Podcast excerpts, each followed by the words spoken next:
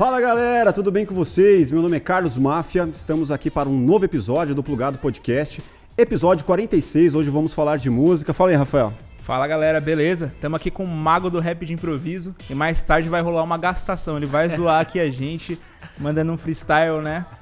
Mas antes de mais nada é importante. Você tá querendo, que... né? Eu quero, cara. Eu, eu, gosto de ser zoado. Mas antes de mais nada é importante que você se inscreva aqui no canal, que você ative o sininho das notificações para você receber quando a gente lançar um vídeo novo aqui, que você deixe o like para fortalecer o nosso projeto, que assim ele chega com a mensagem da hora para mais pessoas e você chega aqui comentando pra gente quem que você quer ver no plugado, beleza? Tenho aqui Fábio Braza. É nóis, obrigado o convite. Salve, Brasa. Já Salve. nos entrosamos antes de a câmera ligar, já estavam fazendo um som junto. Fazendo um som. Hoje vai fluir. Quebrar o gelo. É isso. Pô, que da hora. Muita satisfação ter você aqui. Admiro muito o seu trabalho. Tava Obrigado. te falando ali já faz um tempo, já, uns oito anos mais ou menos. Muito foda o seu som, muito legal Obrigado. a sua poesia, cara. Todo, tudo isso que você consegue é, colocar para fora de uma forma tão natural, muito da hora, cara. E obrigado, obrigado. Por, por, ter vindo aí, cara. Obrigado, tamo aí, né? Se precisar fazer um poema ou gastar alguém também. Pô, como que é, cara, essa, esse lance de, de sempre ter essa expectativa das pessoas para que você, pô, manda uma rima, zoa alguém.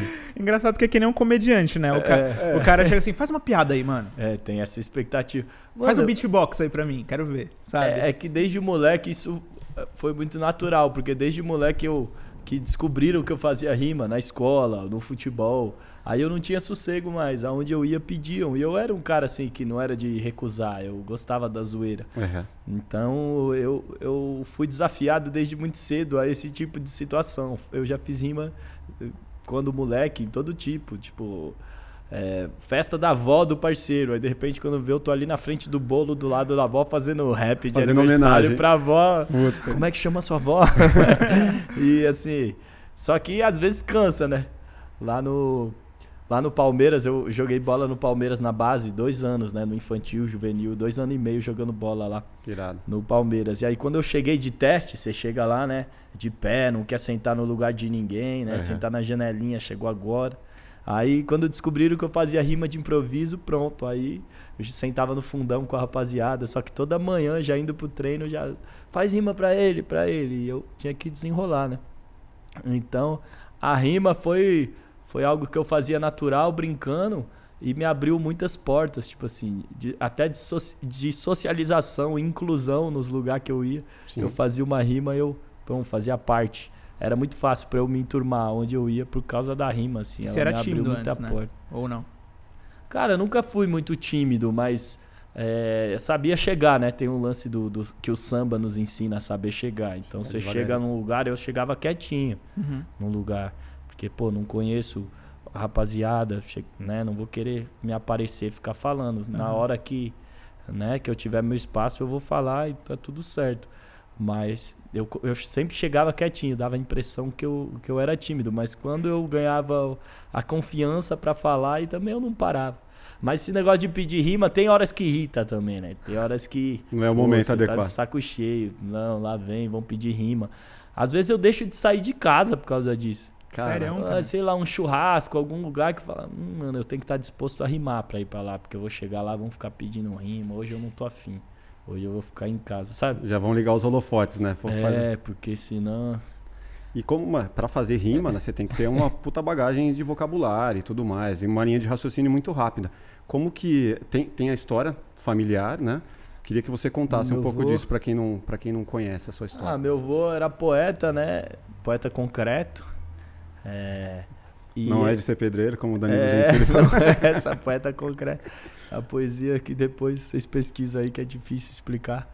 Poesia visual, uma poesia que rompeu com a forma tradicional de se fazer poema, com verso, estrofe, enfim.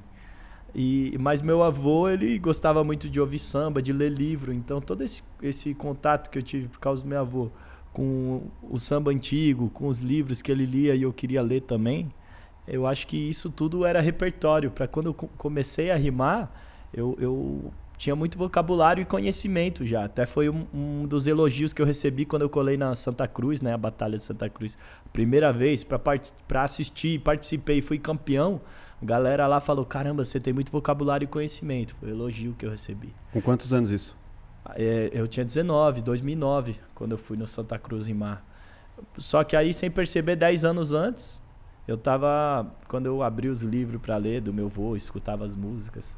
Aquilo ali foi tudo um estudo para eu pisar naquela roda e estar tá pronto. Pode parecer velho eu pisar na roda com 19, porque os meninos hoje começam com 12 anos rimando. Tá, só que tá naquela época não tinha referência, era muito novo. Uhum. Né? Tinha duas batalhas por São Paulo. Era Santa Cruz todo sábado, a Rinha. Tinha lá em Diadema a casa do hip hop uma vez por mês. Uhum. É, e você não tinha no YouTube filmado, assim, era. É, eu não sabia, a primeira vez que eu pisei numa batalha, eu nunca tinha visto uma batalha de rima. Era algo muito novo. Quando eu comecei a rimar moleque, que eu tinha, sei lá, é, 13 anos, já fazendo uma rima de improviso, era algo tão novo. Só eu fazia onde eu ia. Era tipo, parecia que eu tava fazendo uma mágica. Você rimava, sei lá o quê com caneca. Oh, nossa, como é que ele fez isso? Faz isso de novo. Tipo, era uma cê, mágica. Você fez agora mesmo? É, não acredito agora. Ele fala agora, porque a caneca tá aqui na frente.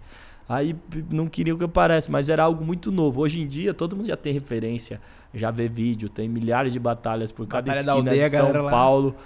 Então as pessoas têm mais referência de rima e, e tem mais chance de começar mais cedo. E até eu vejo uns moleques com 13 anos rimando, eu falo, nossa, com 13 anos, com em seis meses esse moleque aprendeu o que eu demorei 10 anos para aprender em rima, mas é porque o acesso hoje é mais rápido, mais fácil, né? Então. Tipo, YouTube bombando aí já, um monte de. YouTube bombando, um as batalhas evoluíram. Até. Pessoas né? ensinando, acredito, né? Que deva. Com certeza. Até a Tutoriais. gente, que, a nossa geração que veio lá de trás, é, foi referência para eles. Os caras já Sim. nasceu com a referência de. Assim como a minha referência foi Kamal, Max B.O., né? O, o Emicida, o Marechal, esses caras que eu via rimando de improviso pela primeira vez foram minha referência.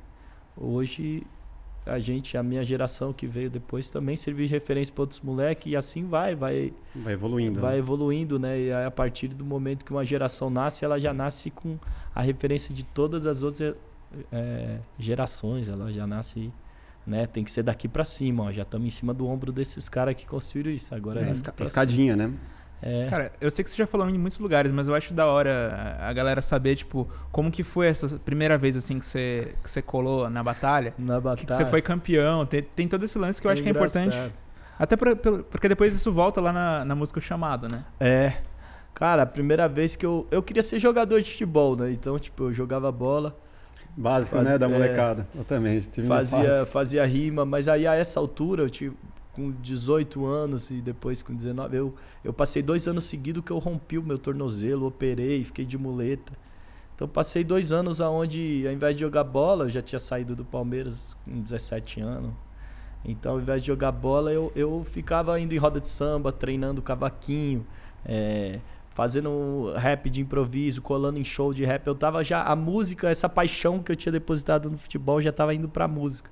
Sem eu perceber. Mas não era uma coisa, eu quero ser músico, eu quero. Eu, eu compunha samba e tinha né, a ambição de ser compositor de samba, não um sambista. Ia na, no samba da vela, cantei Pode meu crer. samba lá com 16 anos, um samba de autoria própria. Salve Quinteto, um abraço. É, Salve Preto. É, aí colava nos rolês de rap, fazia rap de improviso já, mas também não tinha nenhuma pretensão de eu quero ser músico, quero ser rap. Era, era uma paixão só. Uhum. E aí, colando nesses lugares, foi, pô, vamos colar no. Amanhã eu vou te levar, um parceiro meu vai participar numa batalha de rima. Vamos lá assistir ele, vamos. Aí cheguei lá para assistir. E aí tinha o parceiro com a prancheta lá, e quem vai participar? Aí meu amigo falou, vai lá, põe seu nome. Eu falei, não, mano. Os caras aqui é profissional, vim pra assistir, né? Primeira vez. Ele falou, é, tá, pô, você rima bem, mano, tá com medo? Aí eu, com medo nada, tipo, tá tirando, tô com medo. Aí eu fui lá e pus meu nome. Dá uma tocada no ego, né? Aí, aí a primeira batalha da noite foi engraçado que eu. Quando o cara pediu o nome, eu, ele falou, qual é o seu nome? Eu falei, Fábio. Só isso. Não tinha o Brasa ainda. É. eu falei, é, Fábio. Aí ele, beleza, aí começou. Primeira batalha da noite, MC Junk e Fábio. Aí chegou eu, né?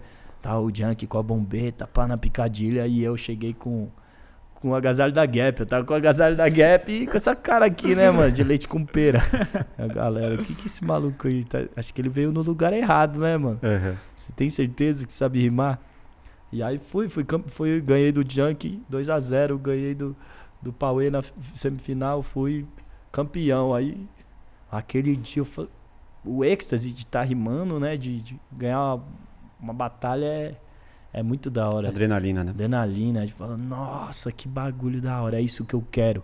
Então eu, eu acho que aquele foi um marco, de, tipo assim, eu era um fã de rap, escrevia rap, fazia rap de improviso, mas nunca quis viver de rap, alguma coisa, até o momento que eu ganhei aquela batalha. Eu, Mano, é isso que eu quero da minha vida. Foi a descoberta. Nossa, é, a, daquele instante em diante eu, eu virei de um fã de rap a um protagonista da, da cena, da cultura. Agora eu não sou só o cara que vou assistir o show. Agora eu sou o cara que tem que estar tá no palco rimando. Sim. De colar nos lugares e não, eu rimo também. Pra me inserir na cena, né? É, é, é isso, me inserir na cena. Agora eu, eu sou um protagonista da cultura também e quero, quero viver disso, fazer. E não tinha muita referência. A gente tava falando 2009, não tinha referência de Batalha da Aldeia? Não, nem hoje... referência de viver de rap. Ah, sim. Uhum. Porque as batalhas que a gente ganhava, e ganhava a, a, folhinha, né? De campeão era a chave. Um boné. Eu ganhei DVD do Criolo lá, do, o Criolo Doido, chamava na época, fui campeão, ganhei o DVD do. Eu nem conhecia, esse é o Criolo Doido da Rinha. Eu fui campeão, ganhei o DVD dele pirata, assim. Os prêmios eram esses, né, mano? Sim. Lá em Diadema, quando Bem eu fui campeão, né? 2010, era, era o prêmio que todo mundo queria. Tinha uns agasalhos, boné, tênis, caramba. hoje o prêmio tá gordo. Mas era, assim, não tinha muita visão de eu vou viver de rap. Até porque o rap que era famoso, né? Tirando o Gabriel Pensador, mas o Gabriel Pensador não tava na cena do rap. Ele ficou famoso ele veio pela TV, pelo, pelo pop, ele conseguiu Sim. entrar por ali. Mas na cena do rap mesmo, quem era quem fazia um barulho era o rap da periferia, né? Que a gente diz hoje, sei lá, o gangsta rap. Mas Sim. era o, o Mano Brown, o Gog, uh, Dexter, Rapping Hood. Era um rap que veio da periferia. Então eu também não me enxergava fazendo, vivendo de rap, sabendo que o rap, a voz do rap no Brasil era esse rap. Uhum. Como que eu, vindo de onde eu vim, como que eu posso Acho que o, o, rap que eu ouvi que falou, pô, é parecido comigo, eu posso fazer mais rap, além do Gabriel Pensador, foi o Kamal, é, Paulo Napoli, Espião, tá ligado? Esse rap que era bem underground, mas que os caras faziam trocadilhos, era um rap assim, trazendo temas diferentes, filosofia, eles citavam é, fatos históricos e, sabe, coisas assim, referências que eu falei, nossa, esse rap tem tudo a ver comigo. E referência internacional? Cara, eu não gostava de rap internacional uhum. naquela época, porque eu gostava de, de prestar atenção na letra. E eu não sabia falar inglês. Entendi. Então, tipo, eu era até guardinha do rap. Eu era meio preconceituoso uhum. com o rap da gringa, cara. É, esses gringos aí ficam falando besteira aí esse 50 Cent aí cheio de corrente aí, fazendo apologia. Esse Eminem aí, esse branquinho cabelo amarelo que só fala merda. Mas eu nem sabia, eu era o, o guardinha do rap, né? Ia falando mal. Não, aqui é o rap nacional, nós é o rap nacional. O rap nacional passar uma ideia para uma luta. Eu, eu era assim, bem radical. Uhum. Aí quando eu, eu, eu fui morar nos Estados Unidos, que eu fiz a faculdade lá, 2010. Você é formado em letras, é isso? Não. É o quê? Eu me formei em comunicações. Communication. Eu fui pra jogar bola até, ganhar a bolsa, jogar futebol. Quem falou que você, que você era formado em letras foi o Yuri Bitcong, então acho falou, que eu recebi é fake aquele, news, não é não? Ele achou, é por causa das letras que eu faço, deve ser. Formado pela faculdade da vida. Não, comunicação, communications. Só que aí quando eu fui morar lá, aprendi a falar inglês, eu comecei a, a, escutar, a escutar os rap gringos, eu fui lá atrás, né, Big, Tupac. Sim. E eu punha a letra, né? Eu ia acompanhando pela letra. E falando, nossa. Aí eu vi que os caras eram foda pra Sim. caralho. Inclusive o Eminem. Quando eu cheguei no Eminem, que eu não gostava, eu cheguei no Eminem e falei, mano, esse cara é o mais lírico de todos. Assim, absurdo, absurdo.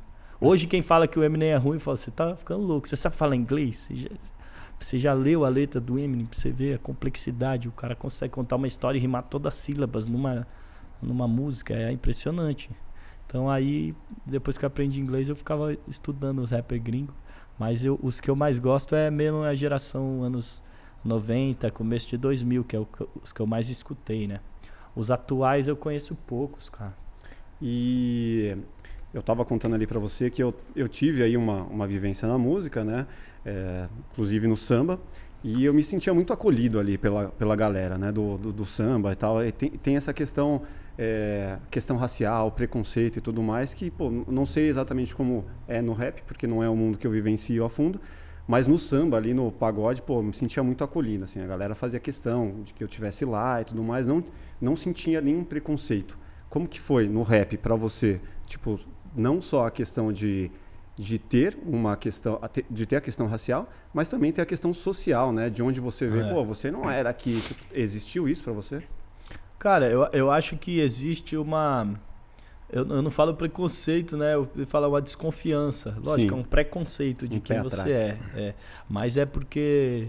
É, é, eu entendo, é legítimo, né? É tipo assim, pô, tudo que a sociedade negou pra gente, você teve acesso. Agora você vem aqui tomar o que é nosso, o que, que você quer na nossa cultura? Uhum. Você tá aqui achando que é um rolezinho ou você entende de onde o rap veio, Sim. qual é a luta, até no samba, né?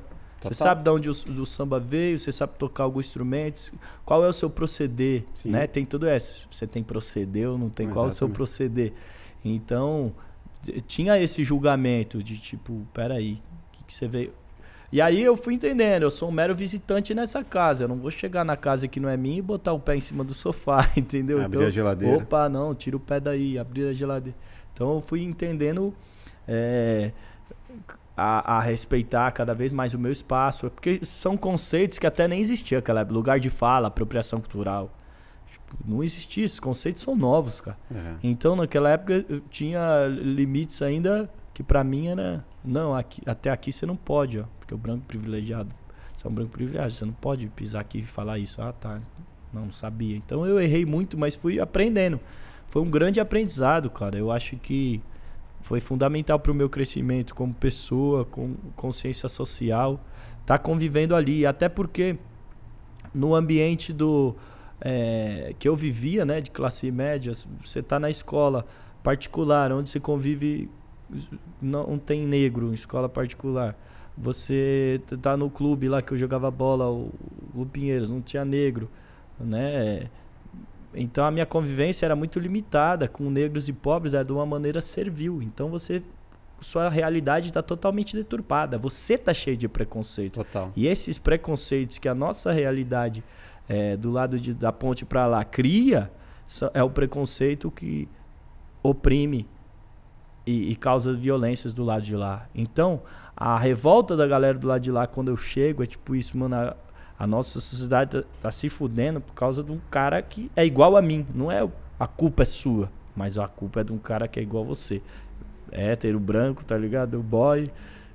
E, e. E às vezes te coloca no mesmo cesto, né? É, então aí eu, eu fui entendendo, o parceiro fez a analogia boa. Eu sou o telemarketing, tá ligado? Uhum. Como que o é? telemarketing. Quando você vai reclamar da net, você liga pro telemarketing e xinga alguém no telemarketing. Não é? A culpa não é do cara que tá lá no Pode telemarketing. A culpa é da net. Só que o que você tá falando com o cara, o cara é o intermediário. Você xinga o intermediário. Eu cruzei a ponte para ir pro lado de lá. No que eu tô do lado de lá, a reclamação que eles têm comigo, branco, isso, toda essa revolta legítima que está sendo às vezes projetada em mim, na verdade, a revolta, com as pessoas de onde eu moro também. É uma revolta com um coletivo que eu uhum. represento.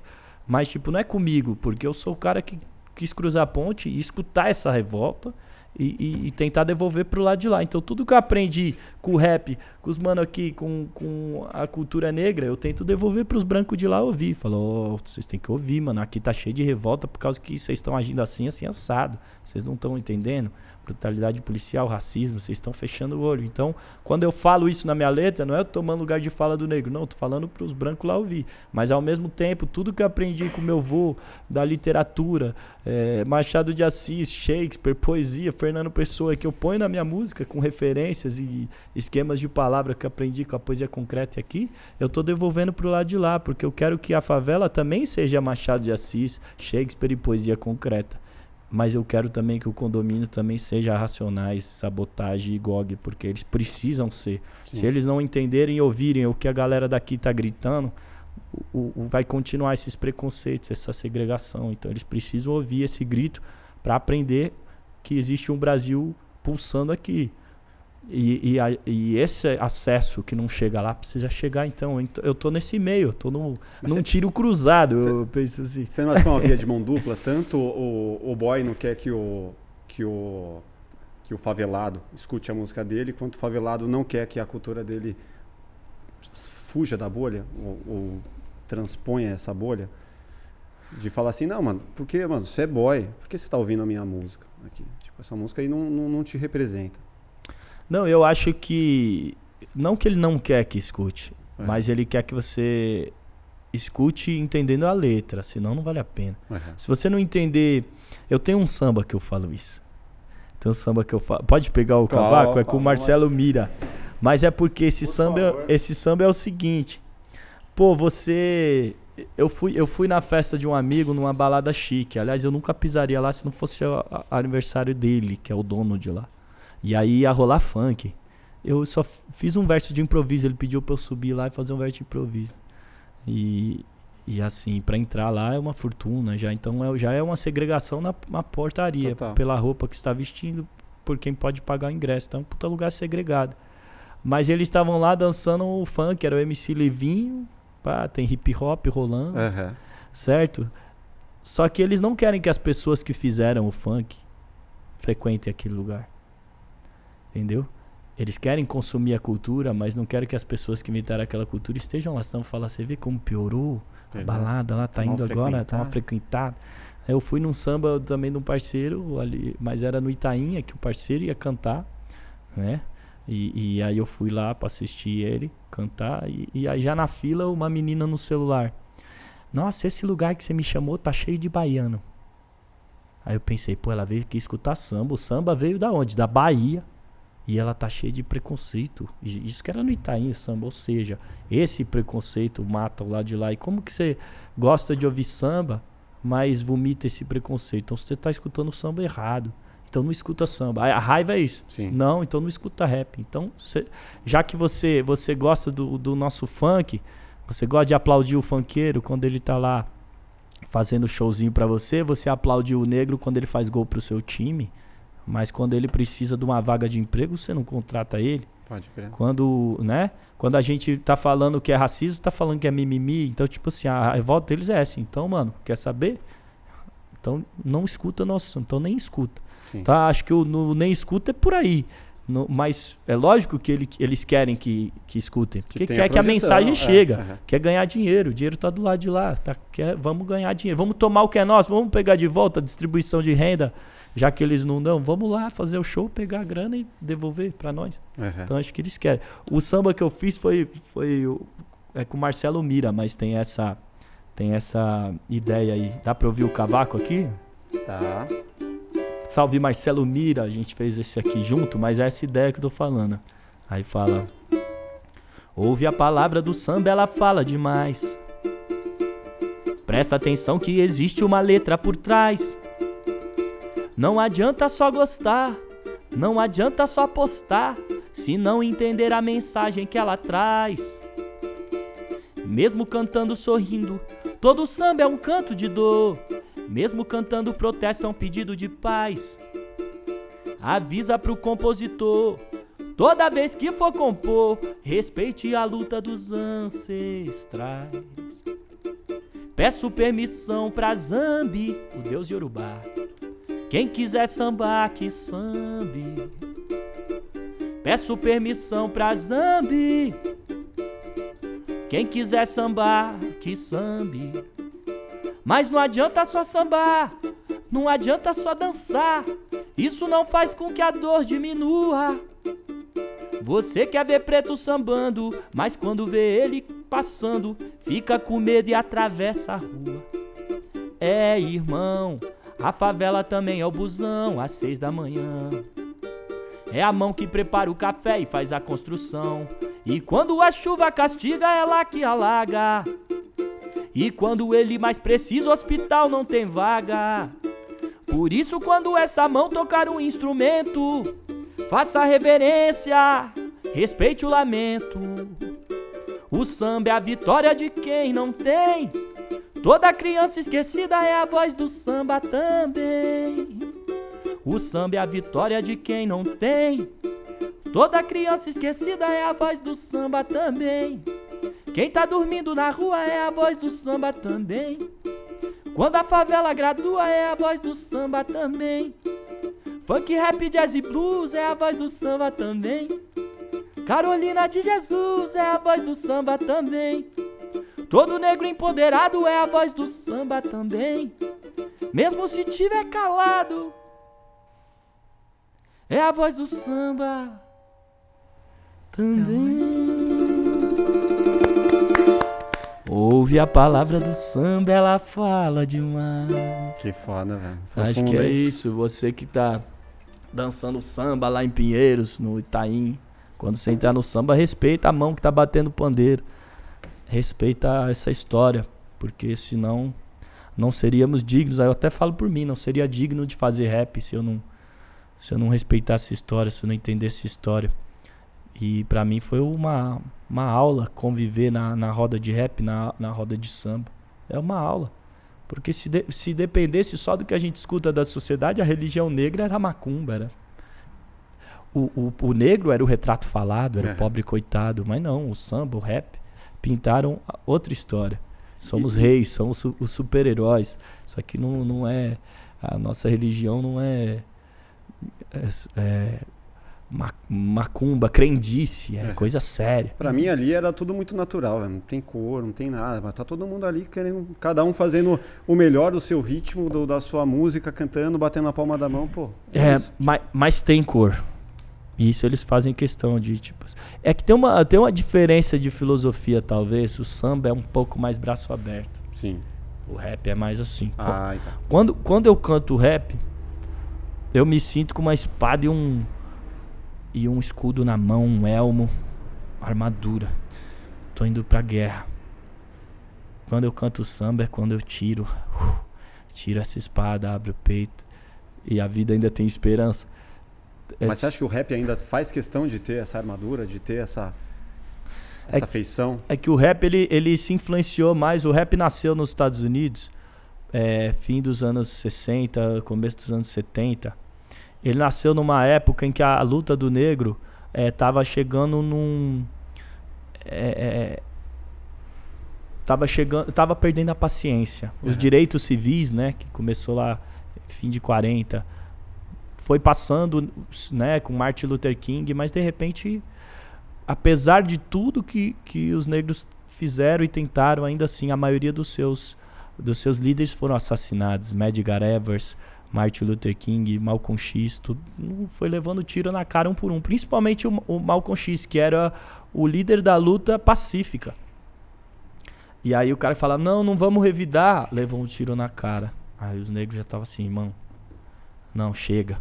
Então, o, os Panteras Negras, né, os Black Panthers, que nasceram fim de 60 começo de 70, andava armado na rua, mas não era assim, vamos matar os brancos, mas era assim, pô, a polícia toda vez que vê a gente, dá um sacode na gente, estão sumindo vários dos nossos, estão matando aí, quer saber? Tá escrito na lei que pode andar armado na Califórnia, vamos andar armado. Se eles fizerem alguma coisa, a gente evita, mas ó, vamos mostrar para eles que aqui não vai ser, não vai ser mais pacífico não, cansamos de ser pacífico.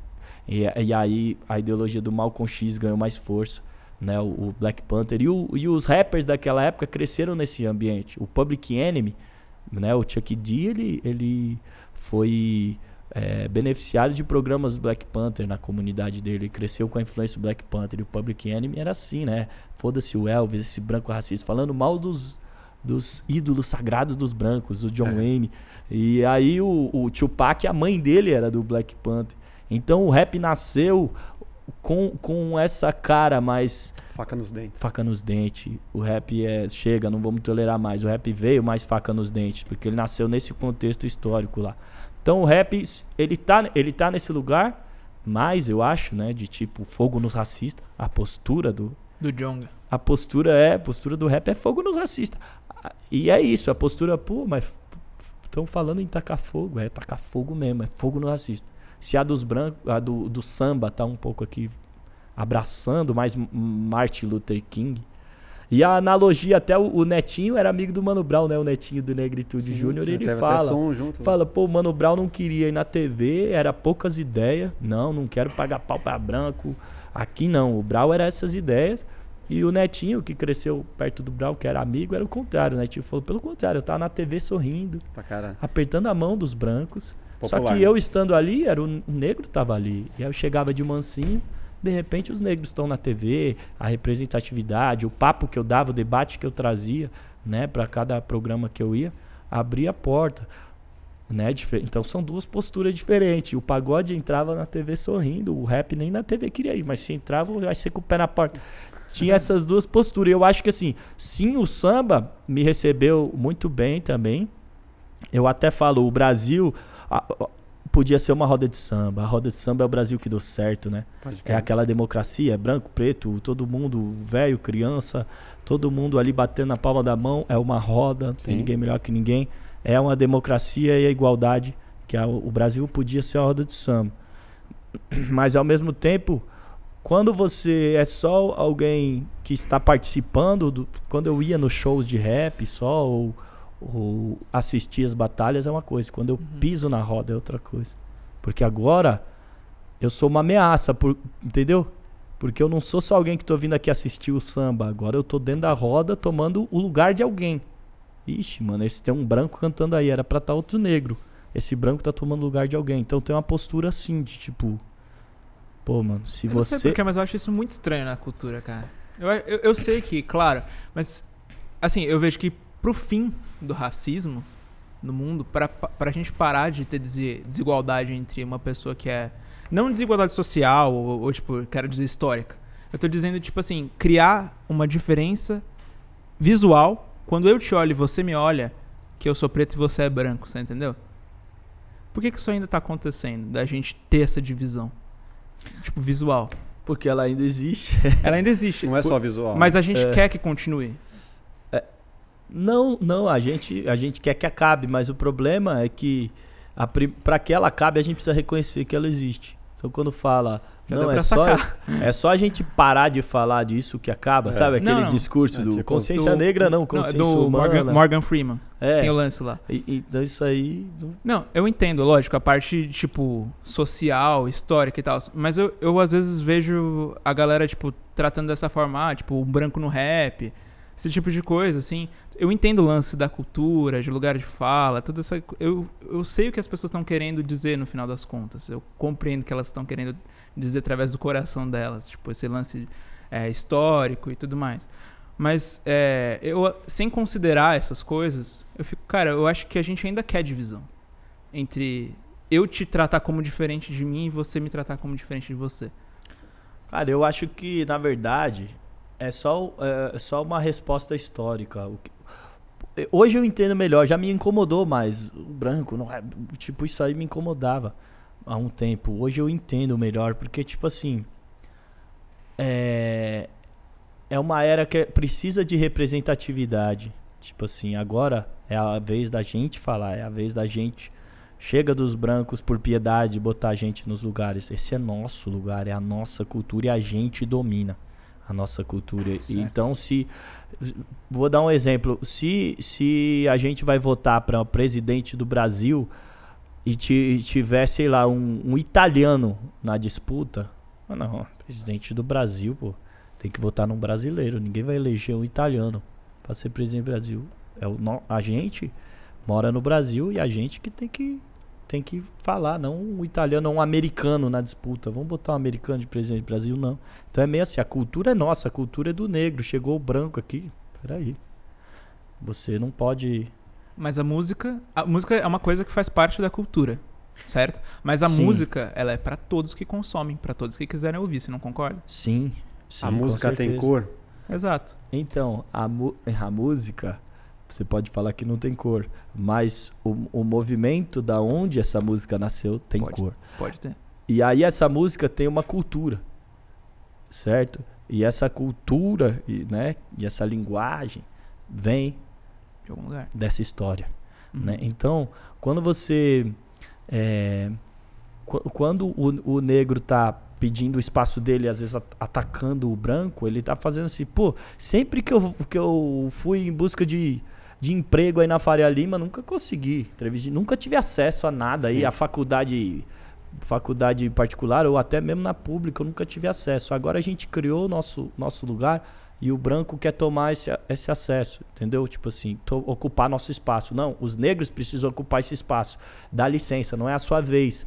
Então eu, eu entendo isso e eu, e eu penso assim, que se eu me machucar, de ah, tô falando branco, se eu me sentir machucado, é porque a gente é tão privilegiado que a gente não tá acostumado, nosso ego é mais frágil. O ego do privilegiado é frágil, porque o, o homem branco nunca virou, foi alvo de piada de nada.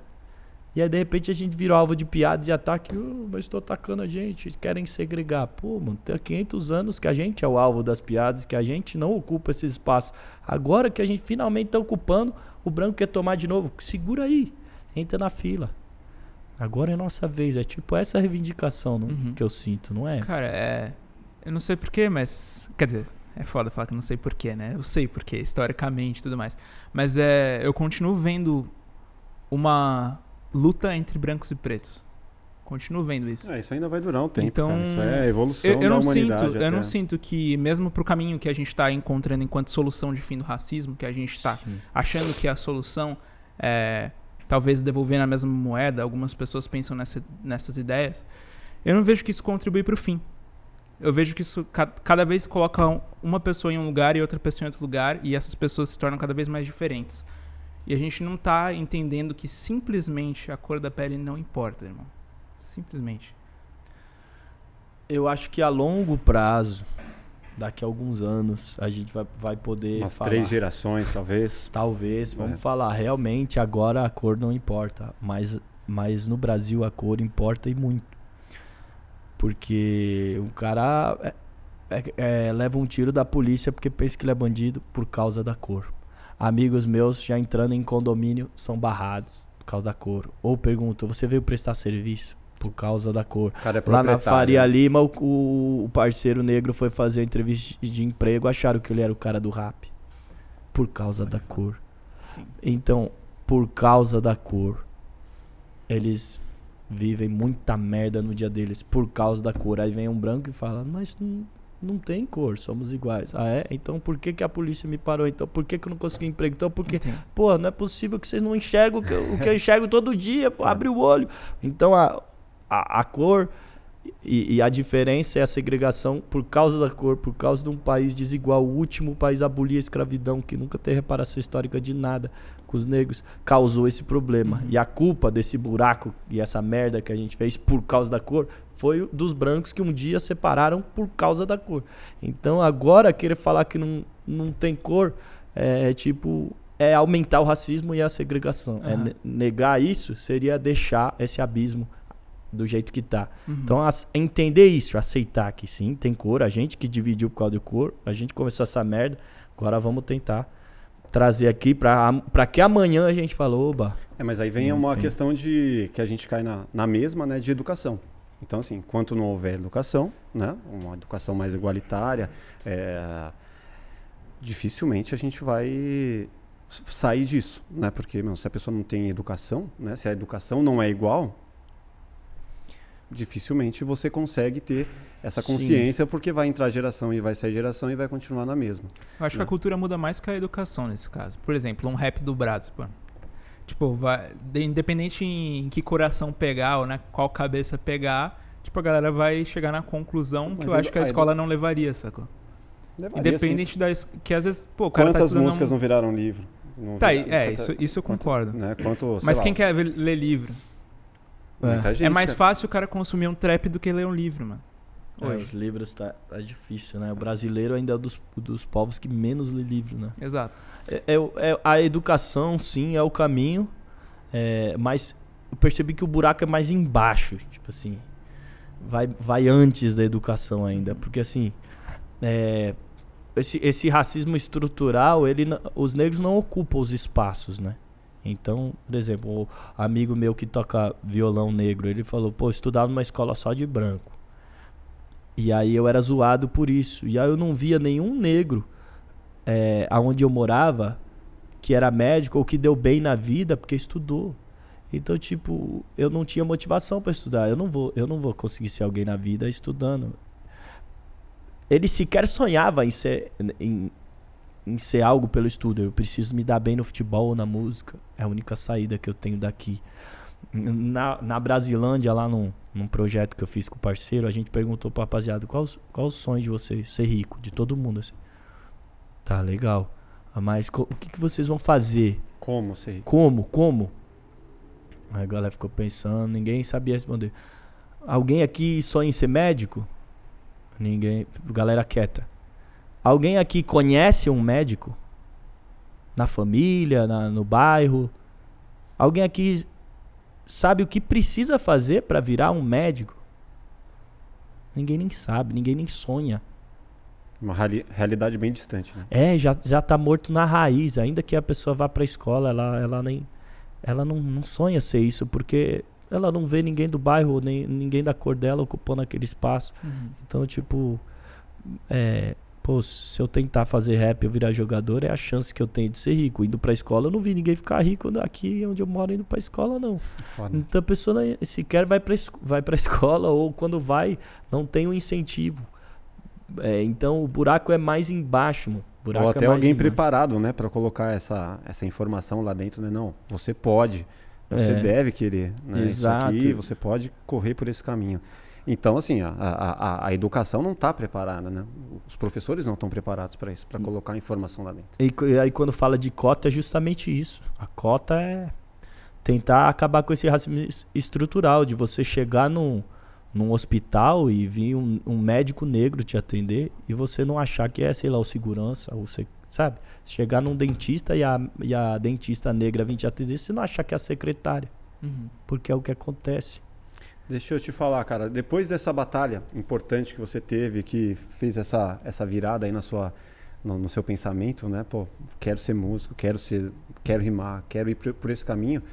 Qual foi uma, uma, outra grande conquista que você chegou e falou, puta, aqui eu cheguei num, num, outro, num, outro patamar. Cheguei onde eu gostaria de estar e comecei a tomar rumo na minha carreira? Ah, depois das batalhas, assim, acho que eu queria gravar um, um CD, né, um álbum. Acabei gravando, mas não foi muito pra frente, né? Ninguém sabia quem eu era. E aí as, as primeiras coisas que me fizeram viralizar na internet foram os poemas que eu fazia. Fazia uns poemas sobre os temas, porque depois que eu fiz meu álbum eu não tinha mais dinheiro pra Pra fazer Foi beat nem música nenhuma. E aí eu tinha as ideias, e aí meu irmão que trampava comigo na época, que, meu empresário. Falei, mas aí eu tenho as ideias aqui, vamos gravar beat com quem? Fazer clipe com quem? Irmão, pega isso aí, recita e vamos postar. Eu vou filmar e vamos postar. E aí vários poemas que eu ia fazendo foram viralizando. Facebook. Antes de qualquer música. Tinha música lá que fez clipe, pá, e a música ninguém ouvia. Aí uns poemas que eu, que eu fiz no, no celular. No celularzinho, com 600 mil compartilhamento no, no Facebook, né?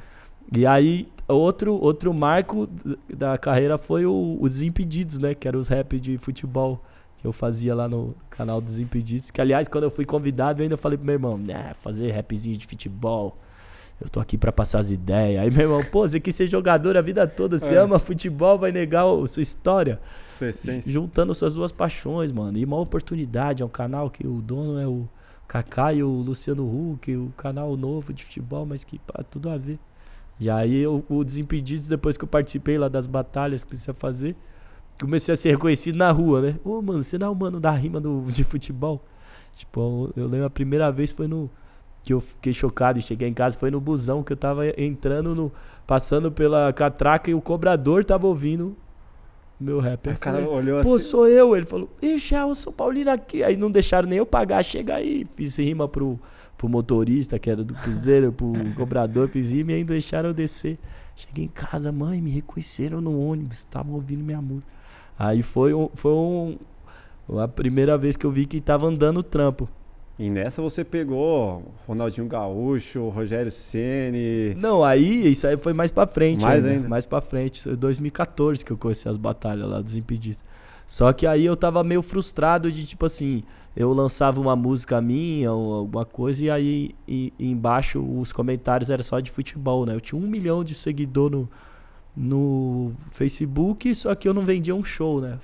Falei, pô, Quantos desses são fãs do Brasa e quantos desses são fãs de futebol? Do próprio futebol. Então eu postava uma música e embaixo a maioria dos comentários. Quando é a próxima batalha? Vai São Paulo, vai Corinthians. Falei, pô, ninguém tá prestando atenção. Eu, eu tenho mais a dizer, tenho mais a passar do que que só falar de futebol. Então foi quando eu decidi sair do Desimpedidos também, em 2015. Falei, ah, vou sair dos Impedidos tal. Vou focar na minha carreira de rap só. Pra galera entender que o que eu faço é rap. Eu não quero ser apresentador do Globo Esporte. Eu quero, mano, ser o Mano Brown, o Gabriel Pensador. Meu sonho é ser um artista do rap, mano. Que esteja lá passando, sendo admirado e, por causa das suas músicas, suas ideias. É Sim. É ali que eu quero estar. Tá. Aí quando eu saí do Desimpedidos eu, eu participei do Rap Box. Foi também outro marco da minha vida. Foi a Estopim? O primeiro foi é, Uma Brasa, é, episódio ah, 90. E aí depois que eu participei do episódio 90, a galera curtiu minha música. Aí eu entrei na discussão, porque depois que foi episódio número 100, o Léo falou: vou fazer uma série de ciphers para celebrar. E aí, louco, né? aí eles falaram: quem que vocês querem nos ciphers do Rap Box, do Casa 1? E aí meu nome começou a ser citado com os rappers, finalmente. Antes eu era citado com youtubers, meu nome. Eu tava lá na lista, na prateleira dos youtubers. E aquilo me incomodava. Aí de repente fala, pô, eu queria ver um Cypher, Brasa, Freud, Emicida. Eu falei, ó, oh, estão citando meu nome com os caras da cena agora, finalmente. Estão me colocando e na aí eu fui um dos mais citados lá no. Aí ele me chamou pro, pro Estopim. Aí eu participei. Foi assim que eu te conheci, mano.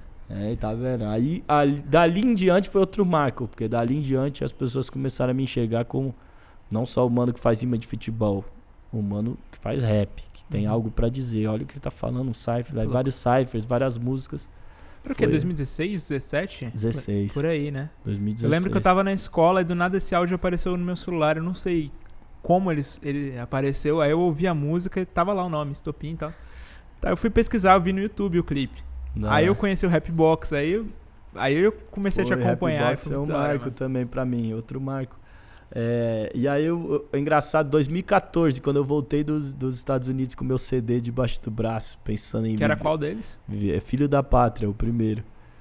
Pensando em viver de rap aqui no Brasil. E aí, tava dando tudo errado, eu tava procurando emprego, fiz um Fiz um currículo, cu currículo lá que não tinha muita coisa além de jogador de futebol, é, monitor de buffet infantil, né? Trabalhei com eventos. Uhum. em vez de monitor de buffet, eu trabalhei com eventos. Uhum. Sei lá, trabalho voluntário, não é, mas tinha pelo menos, pô, tinha diploma, tal, tudo bem. Não tava jogado ao Léo, mas eu tipo meio frustrado de ter que procurar emprego. E aí eu, minha mãe falou: calma, filho, chegou agora dos Estados Unidos, dá um tempo. Tenta, espera mais um tempo. Se você vê que não for dar no que vem, você. Eu vou ser a primeira a te cobrar para procurar um emprego. Aí outro privilégio que eu tive, né? Porra. Porque tem vários moleques que saem da escola e já tá empacotando é, coisa no supermercado e não tem a chance de tentar. Pelo menos eu, eu, eu tive esse tempo. E aí, 2014, né? 2014 eu eu tô ali assistindo a Copa do Mundo do Brasil aqui em casa, pensando, mano, o que, que eu vou fazer da vida? Aí pula, 2018, próxima Copa. Eu tô garoto propaganda da Nike, a música da Nike da Copa eu que fiz, a do Itaú, tô eu com, a Thiaguinho, com o Thiaguinho e com a Anitta. Quatro anos depois eu tô assistindo a Copa, eu lembro de 2014, falei, caramba. Que salto. De uma Copa pra outra, a, mano, minha vida mudou, deu certo. Deu certo. Caralho. Louco, cara. E eu vi que você falou aí do, do lance que você perguntou pra galera lá na, na Brasilândia, dos sonhos. Tá, mas você quer ser famoso, quer ter dinheiro, legal. Mas o que, que você quer ser, irmão? É tipo, isso.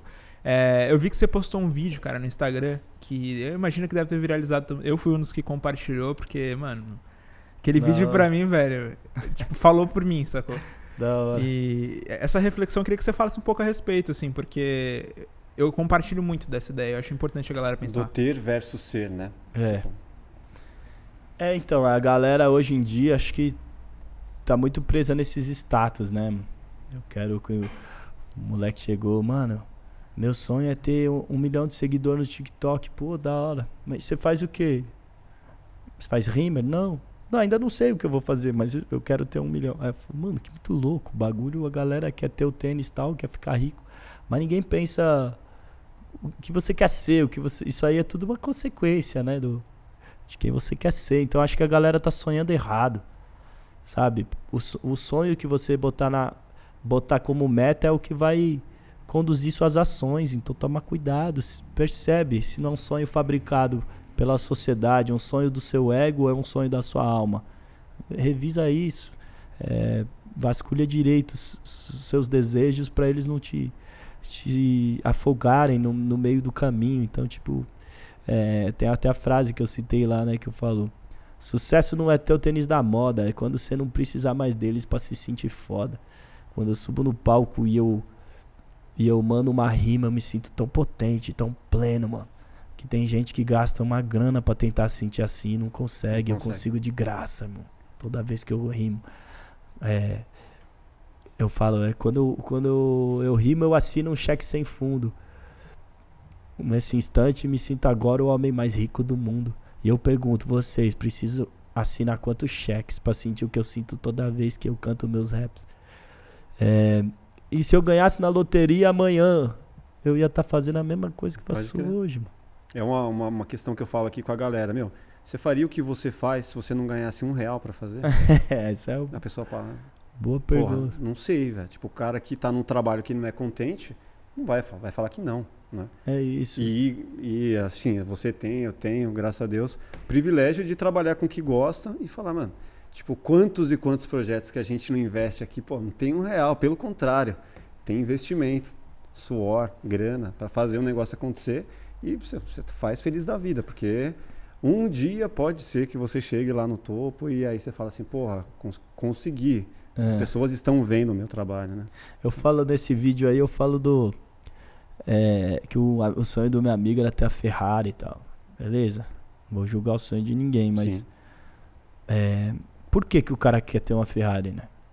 Porque ele gosta mesmo de carro, de dirigir, ou porque aquilo é um troféu social, um status, uma falsa sensação de pertencimento que aquilo vai dar para ele, de vencer na vida, aquele é o símbolo. Superioridade, poder.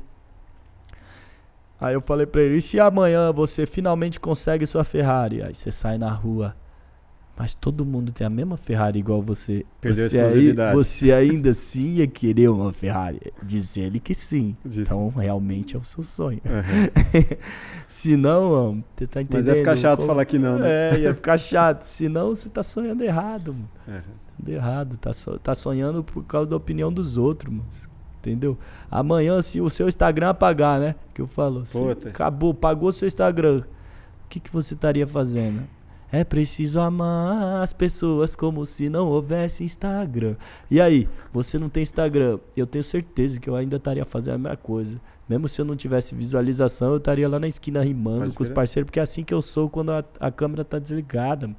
E é isso que eu gosto de fazer, eu gosto de tocar meu cavaquinho, eu gosto de, de conversar sobre esses assuntos, eu gosto de fazer rima e, e, e o, a minha carreira é só um, uma persona de um pedaço que eu sou, mano. O amigo meu falou, ele falou, pô, mano, um amigo meu que rima, né? No fim das contas, a, a nossa rima é nossa bunda grande, né? As minas que postam foto com bunda pra, pra ganhar like, chama atenção, ele falou, a nossa bunda grande é a nossa rima, cara. Eu falei, é, mas também não é. É porque, tipo, realmente é um poder nosso, né? Fazer a rima. Caralho. Quando a mulher mostra a bunda dela, é puta poder, mano. E quando a gente tá rimando é um poder. Só que aquela bunda, na, na maioria das vezes, né? É, que, depende, né? Não quero julgar, porque realmente a bunda também pode ser algo muito importante para a pessoa. Quando a gente vê no carnaval aquela mulher dançando, rebolando daquele jeito é, é empoderador. É, empoderador. É, é, é empoderador, que ela, realmente essa bunda representa mais do que só um objeto sexual. Sim. Mas como ela é postada às vezes no Facebook com essa conotação sexual, é, é meio que é, é, uma insegurança. A pessoa que não consegue é, revelar quem ela é na sua máxima potência precisa daquele tênis, precisa daquela Ferrari, precisa mostrar a bunda. Então, tipo assim, quando a gente tá rimando, mano, ainda mais quando a gente tá rimando, a gente tá passando ideias nossas. Quando a gente tá fazendo improviso, a gente, mano, sentimento, ideias que vieram na hora, mano. Quando, quando eu tô rimando, é, é sim, é poder, lógico que é poder, mas, mano, é um pedaço meu que eu tô cuspindo pra fora, que sou, sou eu ali é, é um raio-x, eu tô te dando um raio-x da minha alma quando é, eu tô rimando. Eu falar, é mais do que um pedaço, né? É, então, é, tipo, de... se a pessoa vê nós rimando e, e, gosta, Então ela é uma imagem fidedigna. Lógico que não é tudo que a gente é, a gente é muito mais do que a nossa rima. Sim. Mas é uma imagem fidedigna do que a gente acredita, de que a gente é quando a gente tá rimando, mais do que às vezes uma bunda, o tênis. E, porque amanhã vão roubar esse tênis, amanhã essa bunda vai cair. Mas amanhã com 90 ainda anos eu ainda vou estar tá rimando, irmão, tá ligado? Agora, me diz uma coisa, você conseguiu, né, através do de, de chegar num determinado é, não, não, digo no fundo do poço, mas entrar numa parte psicológica mais pesada. De, porque imagina, pô, você fica refletindo, criando rimas, imaginando diversas situações, mano, a cabeça dá um. Uma hora pode ser que dê um parafuso. E um determinado. É. No Spotify, né? Hum. Que a gente viu um, uma. Você falando sobre isso, de que, mano, tive que ir nas profundezas para conseguir saber exatamente qual que era a minha essência.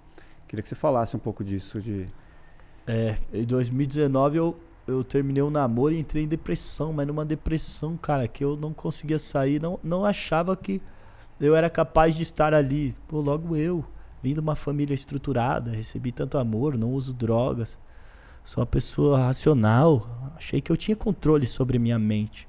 E ali eu vi que eu não, não tinha controle de nada e que né, se eu, com 20 anos eu era aquele cara que sonhava em mudar o mundo, com 29, quando eu tava em depressão, eu percebi que nem a mim mesmo eu conseguia mudar. Então, é, tipo, foi, foi um momento bem difícil da minha vida, bem é, de bastante autoconhecimento.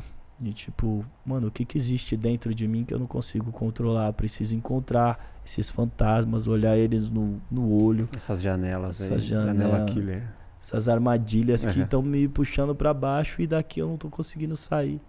Então foi um momento de autoconhecimento, foi difícil. Não aí, era pandemia? Já era pandemia ou não? Não, foi antes, 2019, foi antes. Aí. Essa é a mina da, da música do Pericles? Não, a da música do Pericles é a ex-americana. Ah, tá. É. Essa daí essa era brasileira ainda. A, a ex-americana, porque a do Pericles, eu, eu nos Estados Unidos namorei quatro anos a menina lá e ela queria que eu casasse e ficasse lá e eu queria voltar pro Brasil e viver do rap. E aí, pô, foi um amor que, imagina, cê, a menina da minha, da minha vida, eu morei junto com ela lá praticamente Quase um longe casamento. da minha família, então foi um casamento. E aí abri mão de, disso para voltar ao Brasil e viver de algo incerto.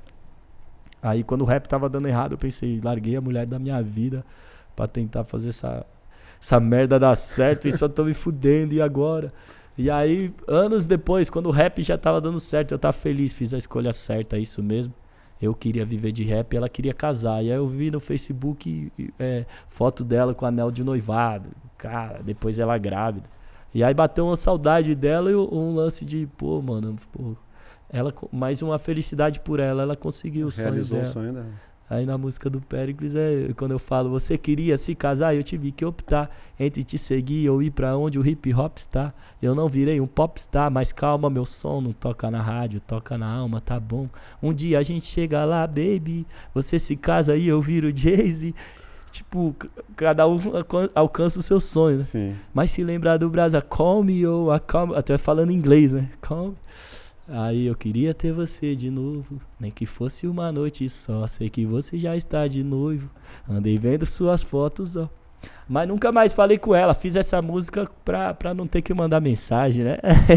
e ela não sabe disso. Não sabe nem quem que é Péricles. Não sabe, não sabe disso. Não sabe que a música que fiz pra ela é o meu maior hit. A avó dela comentou numa música minha. Feliz de ver que você tá em sucesso numa música minha lá. A avó comentou embaixo. Aí ficou imaginando. Ela sabe o quanto eu sonhava em ser o que eu sou hoje. É. Ela, eu dividi esse sonho tanto com ela. E aí não sei se ela vê, até que ponto ela acompanha. É, mas quando os sonhos não, não seguem na mesma direção, mas não tem jeito. Tem que ir cada um pro seu canto mesmo. E... É isso, e ela tá lá casada, ela queria casar, tá casada com filho. Mas eu abri mão desse dessa vida aí, né? Que eu podia ter porque em prol de um sonho maior. Como que você conseguiu, né? O que que te fez ver a luz, né, para sair desse Ah, da, da depressão? Cara, eu não quero romantizar a depressão, falar que a música me salvou, é lógico que a música salva, mas eu busquei ajuda, eu fui psicólogo, psiquiatra, tomei remédio, aí troco o remédio, Então, tipo, que quem tiver nessa situação aconselho a procurar ajuda de profissional. Realmente, porque é, é preciso, cara. É preciso. Pelo menos para sair do fundo do poço. Aí é. tem uma hora que você consegue se respirar. Estabilizar quimicamente, agora eu, né? Agora eu consigo nadar sozinho. Deixa eu nadar sozinho. Uhum. Mas eu, eu tentei de tudo e tá desesperado. Chegou um momento e falei, não aguento mais. Eu não, eu não conseguia dormir, eu não conseguia comer, eu não tinha prazer de nada. Aí eu, eu tinha as crises, assim, fortes de ansiedade, de que eram os momentos que eu falava, vou me matar. Então eu pensava, mano, não aguento mais, por favor, me dá um remédio, qualquer coisa, pra eu, eu só quero que essa dor vá embora. E ela não vai, é 24 horas. A Respiração. Vi, a vida é uma tortura. Todo dia, toda, todo segundo. Tipo, aí eu, não, aí eu tava desesperado. Eu fui buscar ajuda mesmo, de remédio, qualquer coisa. Mas não é que o remédio te deixa feliz nem nada. Tipo, é difícil também. Demora um tempo você se adaptar ao remédio. É. Passei por isso na pandemia, né? A pandemia, é, na pandemia derrubou muita gente, ah, né? Caralho. Aí, tipo, fiz só esse processo aí também.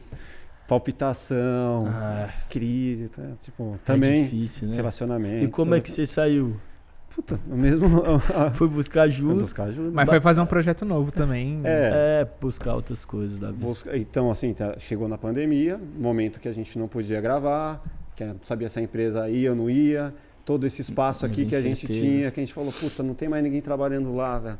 Três meses, quatro meses, é, cinco meses. Puta, velho, o que, que tá fazendo? Tentando trabalhar em casa. Eu tenho três filhas. E Nossa. aí, mano, vídeo aula, é, puta, barulheira, morava no apartamento e tal. Aí também crise no relacionamento, casamento, tudo mais. Nossa. Aí vem a bola de neve, né? Você começa a ficar mal e tal. Quem teve filho Durante? em casa nessa pandemia, ah. teve trabalho, eu escutei bastante só meu filho em casa na pandemia foi difícil cuidar. Três. então, é. Mas assim, é tudo é, é esses momentos que a gente consegue entender o outro lado, né? Consegue dar valor para as coisas mais simples, consegue sair do dessa das profundezas aí e, e, e ter uma outra visão. Para mim foi um, uma virada de chave, assim. É. Uma, um ressignificar o relacionamento, uhum. não só com a família, não só com a esposa, mas com os filhos, com, com o trabalho, com é o que isso, você gosta de fazer. Ressignificar várias coisas. Pode ver. O, o legal também é que o Brasil tava lá, né, quando a gente começou. Porque quando a gente começou Outra esse projeto, coisa. essa algo que mudou as nossas vidas, que nos fez se aproximar de várias pessoas que a gente admirava, a primeira vez que a gente que a gente começou, quando a gente começou esse projeto, tipo, foi um dia que a primeira vez acho que que a gente voltou a trabalhar aqui, só tava eu e ele. O único funcionário era eu. Aí eu tava assistindo lá você, tipo, tava vendo seu papo lá no Flow, que era na época o podcast que eu conhecia. Aí eu comecei a assistir, e aí o Mafia falou: Você tá vendo do Brasa? Eu falei: Sim, eu também tô vendo. Não, aí, tipo, na hora, tá? na hora foi uma coincidência, assim. Aí eu. Aí depois de uns dias aconteceu do Mafia me fazer, não, vamos fazer o nosso então, vamos fazer o nosso podcast. Não, e hoje, tipo, depois de toda aquela sequência, mano, você tá aqui, tipo. Tamo junto, dividindo esses bobetes. Animal. Não. Pô, manda uma, mais uma música aí pra gente. Eu posso ir no banheiro rapidinho. Claro, velho, dá. Mijando na vontade. calça. É que não é ao vivo, né? Dá pra... Não, tá dá safe, pra tá safe. de boa. Ali, é aqui, ó, na direita ali. É... Vamos mandar uma com ele? É isso? Vamos ver o que, que ele vai mandar. E se for. Eu, eu tinha pensado de sugerir pra ele mandar um mashup, tipo, juntar várias músicas dele, entendeu? Tipo, ele emenda uma, uma poesia na outra, uma parte de cada letra e vai embora. Você tem a música para pensar. Mano, será que é possível você mandar uma, tipo, um mashup de várias músicas assim? Tipo. É um mashup. Deu, deu pra sacar a ideia? Tipo, você emenda. Sim, de várias que. Deixa eu ver. Ou suas. Ver o que que. Não, não, mas é, é. tipo, foi a não, ideia, tem. né? Tipo, ele vai pegar várias poesias dele mesmo e vai juntar num. Pode ir um mashupzinho, vamos ver. Vamos lá. Começa, né? Dizem que a brisa é que traz uma brasa ao topo. Sempre à espera do sopro pra poder brotar. E não tem bombeiro que apaga, não tem dinheiro que paga. É o que é e ninguém vai mudar. Uma brasa pronta pra incendiar. Uma brasa pronta pra incendiar. Deixa eu mostrar pros moleques como fazer uns rap chiques entre clacks e cliques, bumbos, claps e kicks. Aperte o hack que eu quero mostrar minhas tricks, mas ao final das tracks é necessário fazer a mix pelos samples e skits, breaks e grafites, não pelos convites, flips e carrões dos videoclipes. Preste atenção na ideia e não se prenda só aos beats que eu nasci pra fazer clássicos e não pra fazer hits. Dizem que a brisa é que traz uma brasa ao topo, sempre à espera do sopro, pronta pra poder brotar. E não tem bombeiro que apaga, não tem dinheiro que paga. É o que é e ninguém vai mudar. Ei, João, vencer não quer dizer cifrão. Não ligue pros comerciais, cuidado com a televisão. Ei, João, ei, João, tão te vendendo ilusão. Nem sempre o que ganha é mais, nem sempre o que é mais é bom. Aí vem pra essas aqui, ó. São duas aqui. Yeah. Ainda hoje eu te pergunto, man, por que se foi tão cedo? A vida ainda te revelaria tantos segredos. Ainda hoje eu me pergunto, man, por que se foi tão cedo? A vida ainda te revelaria tantos segredos. Oh, man. Onde quer que você esteja, quero que tenha certeza. Será pra nós um anjo de asas negras, um anjo de asas negras. Homem, onde quer que você esteja, quero que tenha certeza. Será pra nós um anjo de asas negras, um anjo de asas negras. Moleque do bom tinha tanto dom, chamou a atenção da rapaziada, sabate no som, mais o canão, espíritos e mão com a sua levada, o branco e o preto unido. Resposta que calos ridículos, o rap é compromisso. Nós somos seus discípulos, pique Clementina de Jesus, repentina luz, quebrou tabus, prêmios dos dois filmes do currículo. Carandiru e o invasor com Paulo Miklos, Brooklyn Sul, seus versos são versículos bélicos, bíblicos, maquiavélicos, tesouros líricos. Abrate Sésamo, o álbum do século, um símbolo, um príncipe do ébano, um Black Pegasus, um ídolo. Sabotagem, uma homenagem é o mínimo. Segue vivo nos corações daqueles que sabem que seus raps são bem mais que clássicos, são orações. E quando cantamos, expressamos nossa fé devota. Se eles têm que a gente tem sabota. Aê, se liga na fita danados, otários estão maquinados no morro. As armas de fogo calaram o mano que fazia o rap mais louco. E nosso mestre foi cantar pra Deus. E aqui de baixo a gente canta os hinos de Mauro Mateus. Oh, onde quer que você esteja, quero que tenha certeza. Será pra nós um anjo de asas negras, um anjo de asas negras.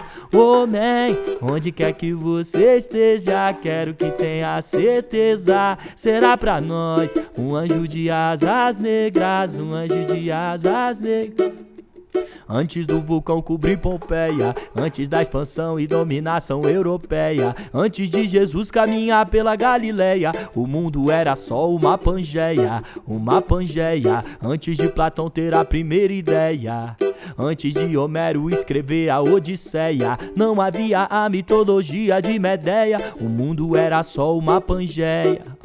Viajar é preciso, então toma-te o mundo como seu e seja um nômade. Despenda das raízes, somos mais que nomes de condados e países. Somos homens e fomos condenados a ser livres até que criaram leis e magistérios. Homens viraram reis, cidades viraram impérios. Fizeram relos e trâmites, castelos, pirâmides, enxames de soldados com o corações soldados. Cada qual nossa alcateia entre deuses e demônios. E o que era a Pangeia hoje virou pandemônio. Há um muro de Berlim em cada esquina, das favelas e condomínios até os confins da Palestina. E o mundo em discrepância cada vez mais se separa. O conflito escancara essa distância. A intolerância é um dom contemporâneo. E o mar Mediterrâneo virou um bálsamo dos náufragos, depósito de crânios. O palco dos infames crimes contra a humanidade, onde as muralhas do medo afrontam a liberdade. A população cresce em densidade e ao invés de aumentarem as mesas, resolveram aumentar as grades. Antes do vulcão cobrir Pompeia,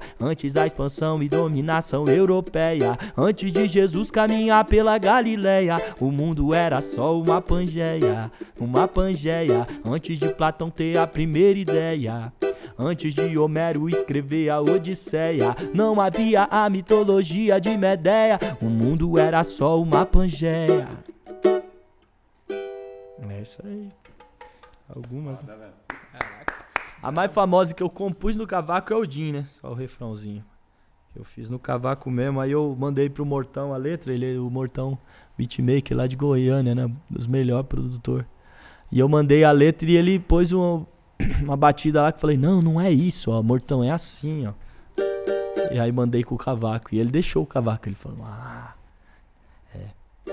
Eu tive que fazer que nem Odin. Eu me matei numa forca. Mas foi aí que eu tirei de mim a força, a força. Eu tive que fazer que nem Odin. Eu me matei numa forca. Mas foi aí que eu tirei de mim a força, a força. Jurei. Aí vem a Cintia, né? Que a cada passo que eu der eu vou seguir sem me perder. Eu sei. Mas é isso aí. Miguel decorou o chamado, ó. Ah, é o chamado? Sabe mandar é, inteirinha.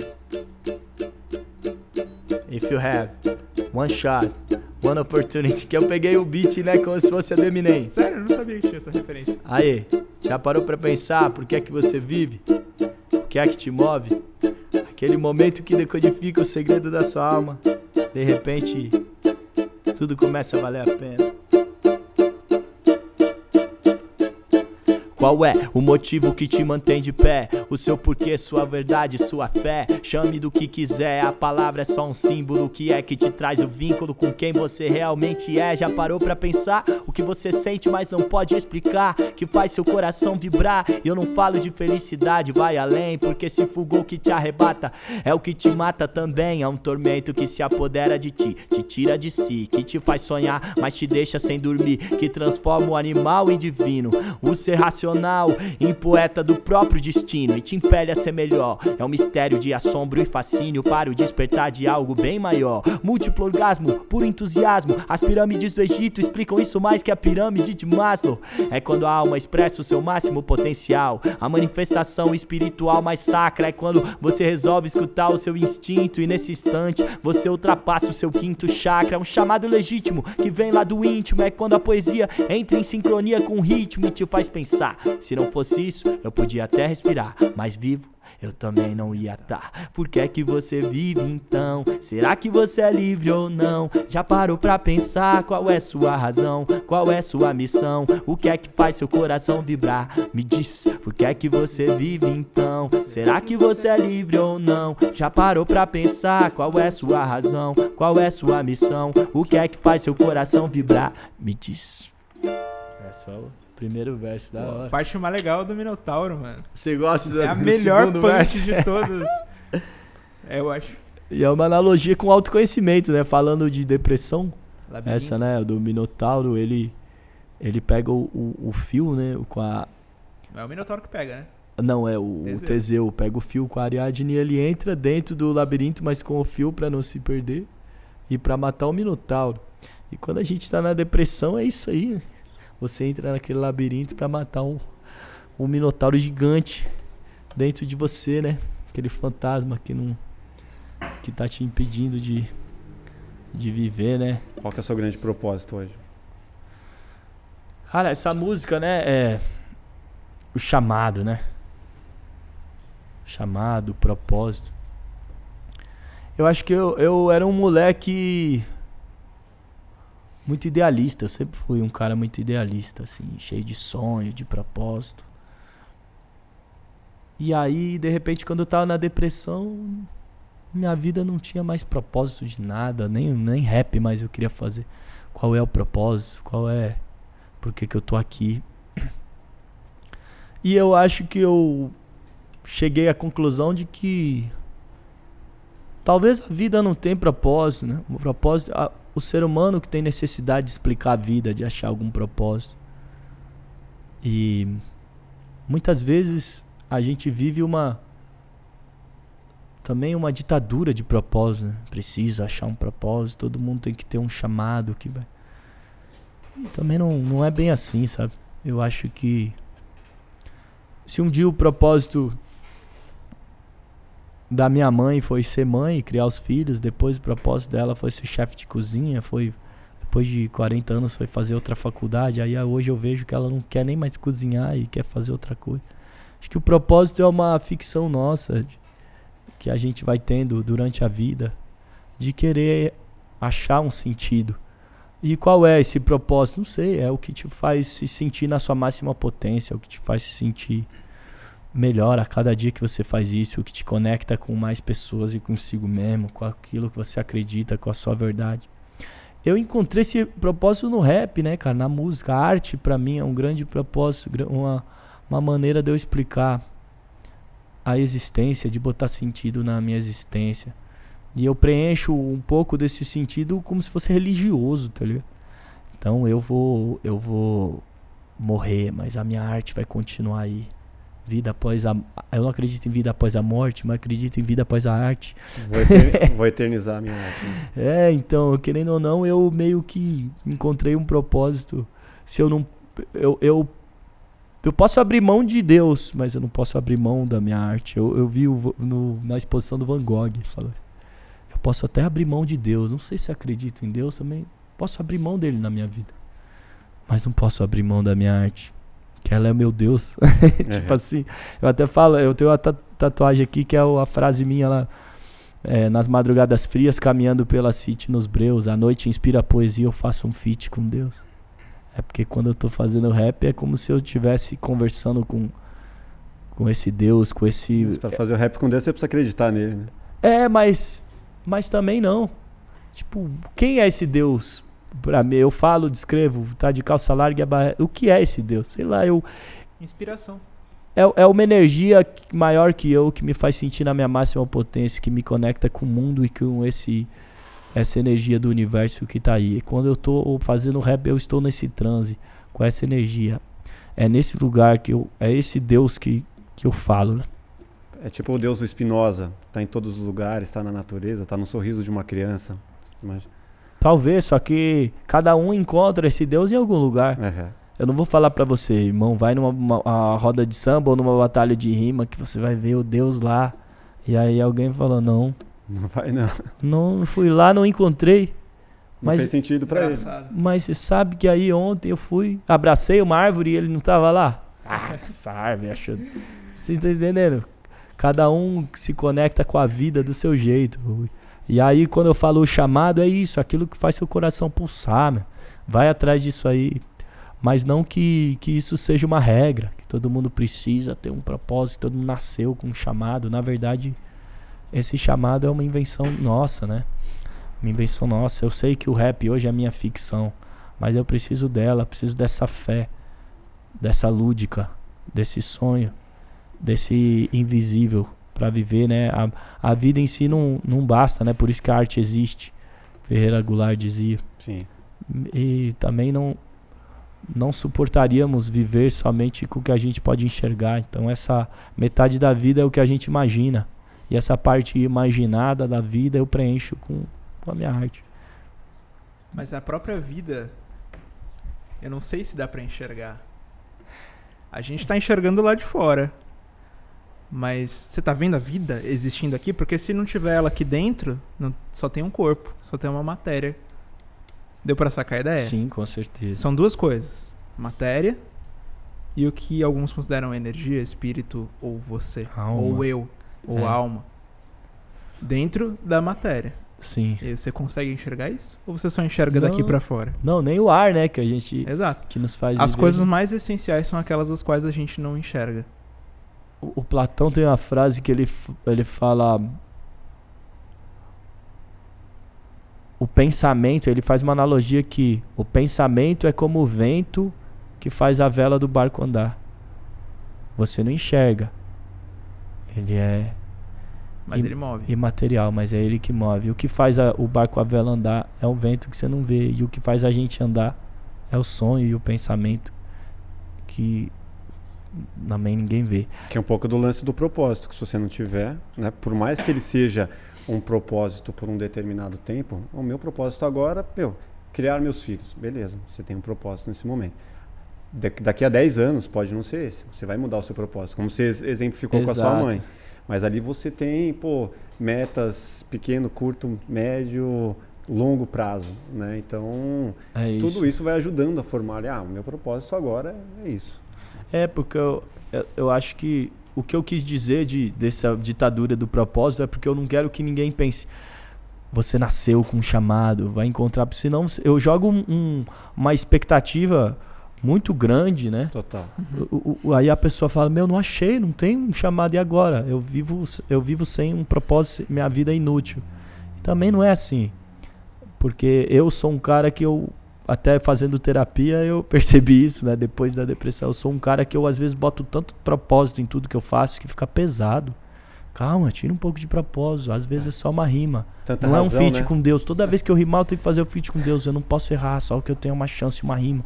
É meu propósito. Então, tudo. Se eu for entrar num relacionamento, então é pra namorar, então é o propósito. Eu e você junto. Eu, não, mas amanhã pode acabar e tudo bem. Amanhã você pode errar uma rima. Nem toda rima é um feat com Deus. Toda vez que você for rimar, você achar que você tá vestindo essa armadura, caralho, uma hora você vai perder o prazer de fazer rap. Porque pesa, o propósito é pesado. Se eu pôr propósito em tudo.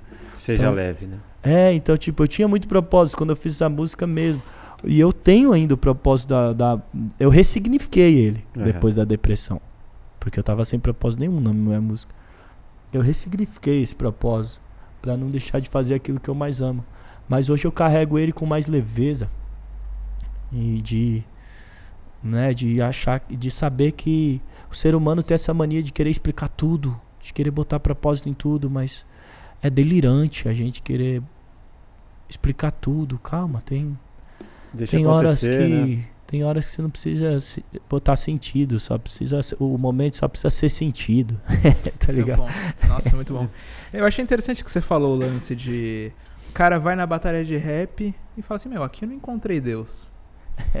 É, é que eu, gostaria de poder lembrar a história. Que uma vez eu tive essa conversa com o Bernardo, o, o editor que trabalhava aqui, que é um cara cético, assim. E. E eu, eu lembro que eu senti uma coisa parecida com, com o que você está falando agora. Que é um lance de, de assim. O cenário, ele sempre vai ser o mesmo. Como se fosse uma fotografia.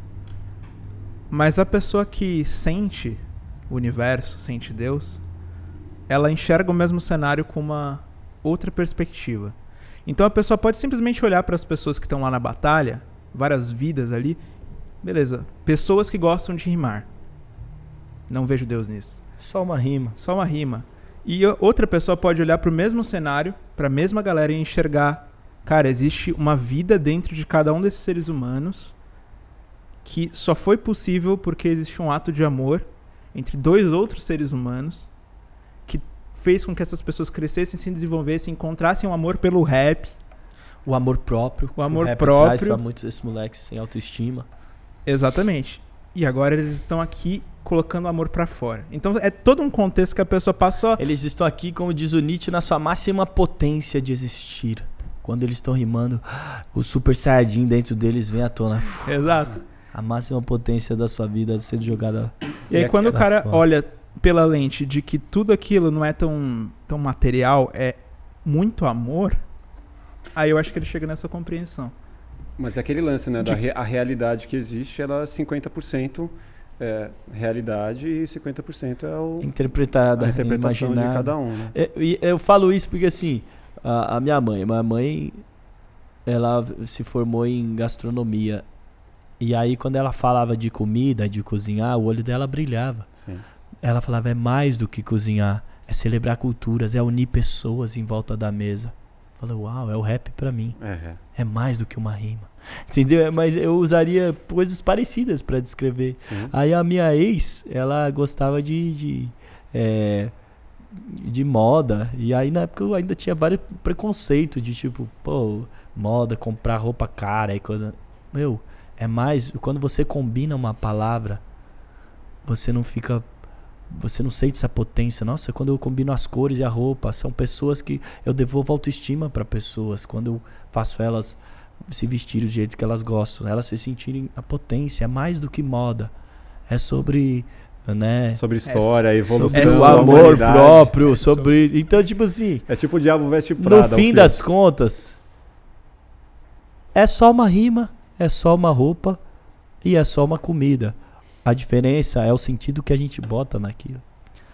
E o sentido que a gente bota, seja como indivíduo ou um sentido coletivo. Então, se um grande grupo de pessoas acredita que isso aqui, esse, essa nota de 10 reais tem valor, então vai ter, porque eu vou te dar 10 reais e vou conseguir comprar algo seu. O dinheiro, um grande grupo de pessoas botou sentido no dinheiro, então ele existe, mas não passa de um pedaço de papel. Um grande grupo de pessoas botou sentido num Deus cristão que é assim, que é assado, que está vigiando nós, que Jesus está naquela cruz. E aí um grande, um grande grupo de pessoas acreditando, aquilo tem valor, aqueles símbolos, aquela história. Só que na verdade é, o, tudo depende do sentido que a gente bota naquilo que a gente projeta. São coisas humanas nossas que a gente projetou, seja no rap, seja na culinária, seja na moda, que cada um cada um encontra o seu jeito de seja na Ferrari que o cara quer comprar. É, seja na Ferrari. Pode ser, mas aí que tá. A pergunta é se a Ferrari realmente te traz essa conexão até com o outro, né? Um sonho que, que vibra no outro, um sonho do seu ego que vibra sozinho, né? Tipo, porque estar numa roda de rima, cozinhar, cozinhar, o prazer de cozinhar é dividir, né? Alguém provar sua comida. Eu também. entendo esse lance. Ou não, ou, ou ter o ego alimentado pelo elogio. Que é assim, porra, todo mundo vai me elogiar, todo mundo vai ficar feliz. É que o elogio é. do almoço, eu acho que ele é tão rápido, né? O elogio. Não, não mas pô, tem. eu acho falar pra minha mãe mas que esse o almoço elogio, dela não é gostoso. Mas esse elogio não é só, só o ego pela vaidade existe uma necessidade de, de reconhecimento agradar. social do ser humano e de sensação de pertencimento que é um pedaço gigante do, do, da nossa alma. Se a gente não se sentir pertencente e reconhecido socialmente, a gente vai lá e se mata. E eu estou falando casos aqui, se você pegar é, o Sócrates, ninguém entendia ele. O cara foi lá e tomou cicuta. Pô, eu sou um louco. Não era um louco, mas a sociedade não reconheceu, ainda que ele tivesse virtude no que ele fazia. Uhum. Ainda que várias mulheres naquela época agiam com virtude, eram vistas como bruxas. Então, se não existe o reconhecimento social, a sensação de pertencimento, de grupo, o ser humano é morto. A gente vai lá e se mata. Então, essa, esse elogio que às vezes é só uma, não é só uma vaidade, é uma necessidade nossa. Alimentar o ego. É, mas não é só alimentar o ego, você tá entendendo? É um, é um, é um lance de amor não, mas, mas também. No, no, sentido bom. Pô, pô no, tem o ego, o super ego, o id, tudo. Você vai entrar nesse é, lance. Sim, é o ego coletivo, né? É. Tipo assim. Senão você não existe. Pô, dá uma massageada. Você ali, só não... É. existe se o outro reconhecer. Sim. Isso não é verdade. Socialmente. Isso não é verdade. É, pode até ser para as pessoas que acreditam. Mas isso não é verdade. Mas o ser humano é um animal social. Se você tá fazendo algo que você ama, mas, mas ninguém reconhece, Vocês você aqui... não vai querer Ó, fazer mais. Olha o exercício. Vocês aqui não ligam para mim e acham que eu sou louco. Aí você falou isso. A pessoa só existe se for aceito socialmente. Mas aí. aí se for reconhecida eu, de é, algum rec jeito. Reconhecida. Aí eu tô aqui pensando, eu olho para mim e falo, mano. Peraí. Eu sou de verdade. Eu existo, estou vivo, tendo uma oportunidade Sim, de mas você se sente invisível. E eu falo isso até moleques que moram na periferia que se sentem invisibilizados. E aí, de repente, eles vão pro crime. E eu até falo isso numa música que eu falo assim: em busca de inclusão, o que resta é entrar pro crime ou virar cristão, já que nos dois você vai ser batizado e chamado de irmão. Então, quando você acha um grupo, você às vezes foi abandonado pelo pai, com muitos desses moleques que na não periferia. existem só essas alternativas, né? Sim. Você pode entrar para uma não. torcida de futebol, o cara que vai virar Pode fanático. entrar torcida pro, de futebol, pro, a galera do samba. É, escola de bateria, né? Nas, é. nas baterias, na escola de samba, as baterias, o moleque. Às vezes você fala, pô, ali mas, ele sente. Como assim? O cara vai, o cara vai em todos os jogos, tudo mais meu, mas ali ele se sentiu abraçado. Se sentiu abraçado por um grupo. É. Então, quando, até no crime que você entra, você, pronto, aqui eu sou reconhecido, aqui eles me acham importante, aqui eu tenho irmãos por mim, aqui eles valor, me valorizam. Então, essa, esse olhar de pertencimento e reconhecimento social é o que dignifica tipo o outro. Então, se você faz alguma coisa, se eu fizesse música e ninguém gostasse da minha música, eu ia morrer deprimido igual Van Gogh. Ainda que ele fosse um gênio, a gente morre deprimido, porque a gente não recebe esse amor de volta, que é um negócio do humano. A gente nasceu em grupo. A gente é tribal. E se você não é reconhecido pelos seus próprios, é, é sim uma sensação de morte. Porque o ser humano, né, como o Homo sapiens, fora do seu grupo, ei, você não é valorizado. Você fora do seu grupo, você morreria na selva. Então, psicologicamente, é uma morte você se sentir invisibilizado e não reconhecido no que você faz. Aí você quer fazer algo que agrade. E aí no seu grupo social, o cara do crime falou: Pô, se você roubar aquele cara, você vai. Pô, tá vendo? Roubou aí menor, você é foda. Se sentiu reconhecido. O cara Alguém da torcida falou. deu um sacode no corintiano, parabéns, São Paulo, bateu no corintiano. Aí se é aplaudido. Aí pronto, você começa a fazer não só o que você gosta, o que você vê virtude em fazer, mas o que você acha que tem utilidade social quando você sente reconhecido pelo seu, seu grupo, tá ligado? Se não existe esse reconhecimento, a pessoa, a pessoa deixa de fazer aquilo ou ou morre deprimida, igual o Van Gogh. Ou vive, ou vive, procurando algo, né? Que ela vai se sentir reconhecida. É, né? porque o, o, Que a pessoa fica pulando de galho em galho. Pô, o propósito vou, é coletivo é, também. Tá vou fazer caneca. Não, vou fazer cavaquinho que vai agradar. Vou fazer suporte de microfone. A pessoa vive procurando um, um outro, uma outra possibilidade e no final das contas ela olha para trás e vê assim, porra, passei aqui 30 anos procurando algo que eu me sentisse parte, que eu me sentisse incluído e não encontrei. Ou não, que bom que agora eu encontrei algo que eu me sinto bem, que eu sinto incluído. Né? Exato. Cara, não. eu acho muito estranho. Você não concorda? Não, não é que eu não concordo. Eu entendo tudo que vocês estão falando e faz sentido porque realmente existe isso. Muitas pessoas seguem isso. Mas eu acho que às vezes não vale a pena ser reconhecido por algum de determinado grupo. Esse exemplo do crime é uma Sim. coisa. O cara ele não parou ainda para pensar, talvez ele, a, o desespero de, de, pertencer é tão grande que ele não parou para pensar que é mais legal pertencer a só a sua família, às vezes um, um, amigo, que às vezes ele não tem, do não que tem, né? não, beleza, mas supondo que esse tenha. Ou a própria mãe xinga ele, então ele já não tem esse não, olhar. Beleza, ele tem um, um amigo, um amigo Sim. muito legal um amigo só na que vida. Que às vezes é o que arrastou ele pro crime. é, então não era amigo dele, né? tá. Mas. Ué, mas se considera, ué. Tá. Não, o que, eu, o que você tá Calma. tá falando é certo. Tipo, mano. É, não vale a pena, a gente, vale a pena a gente ser, ser fantoche de, de da opinião do outro e só do reconhecimento social. Sim, Mas para um moleque invisibilizado tá mais vulnerável a isso. A gente que nasce com uma família que já tem o nosso núcleo primal de amor, um olhar de amor e reconhecimento, já que aí a gente sai, vai para a escola. Aí na escola às vezes não tem, mas pelo menos a família é a base, a estrutura. É, a gente está menos vulnerável, né? A, a, menos suscetível a isso. Mas um moleque invisibilizado, de repente, comecei a ser visto. De repente eu tô na TV, eu fui assaltei, eu me fiz ser visto. Que, que o Brown fala, se eu fosse aquele moleque de touca que engatilhe fio cano dentro da sua boca. Ele tá falando, é um, é um, é um grito, ei, eu existo. Agora você notou que eu existo, né? Eu passando aqui no farol pedindo dinheiro, mas é, agora eu tô com arma. É o poder.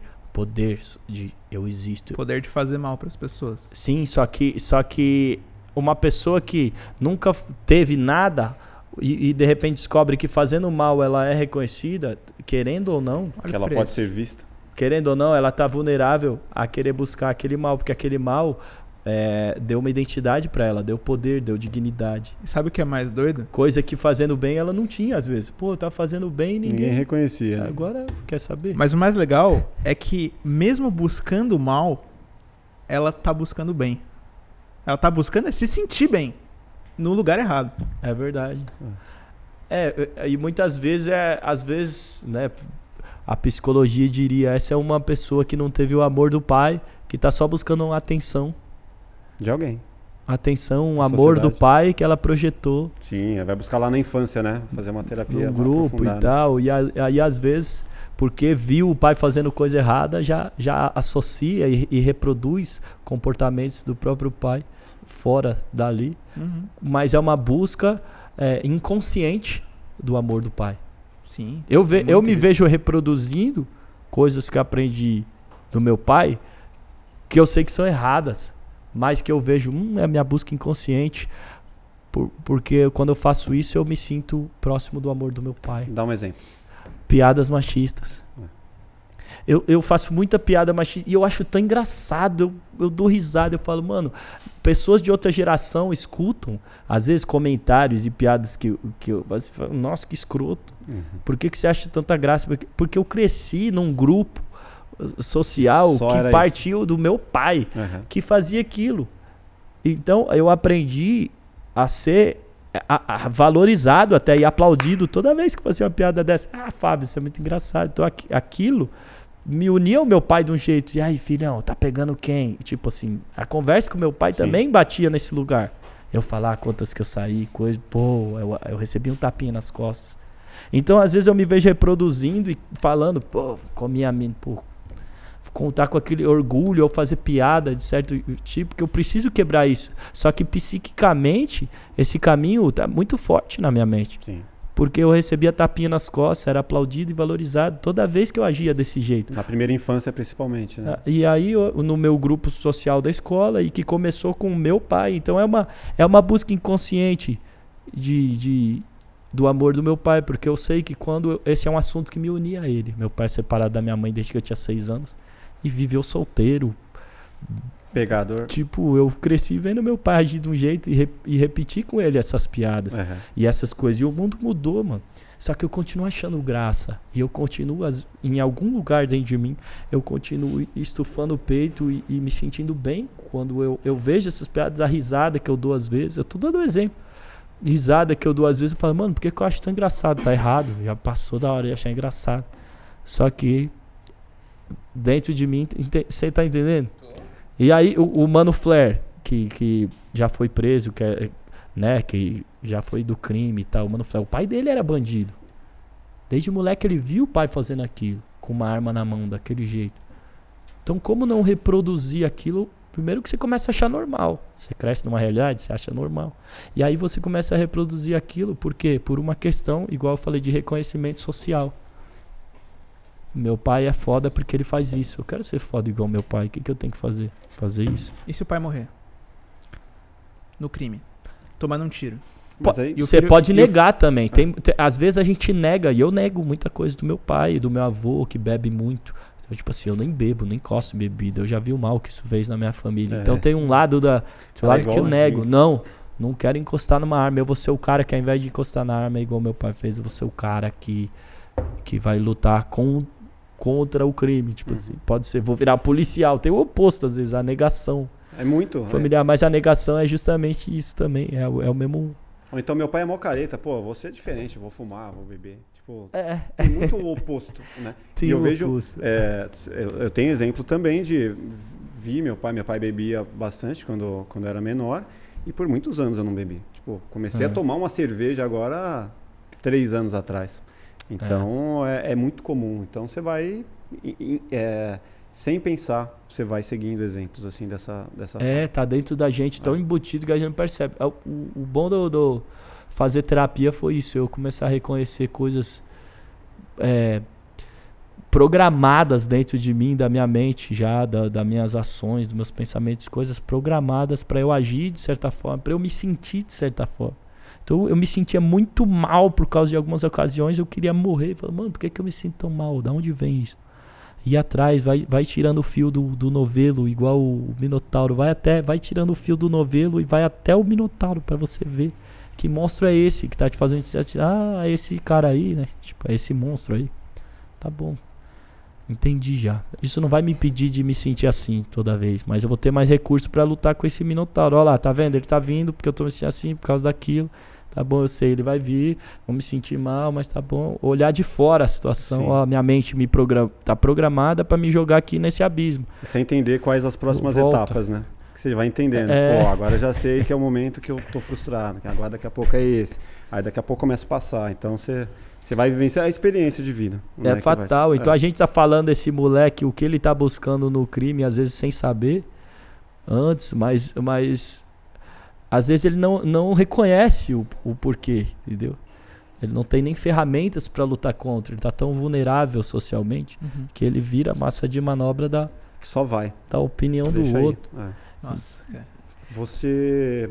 É, cara, a gente tem uma parada aqui que a gente normalmente pede para toda a galera que vem, que é o quê? contar, para você pode ser muito mais difícil, né? Quem, quem é da música normalmente é mais difícil.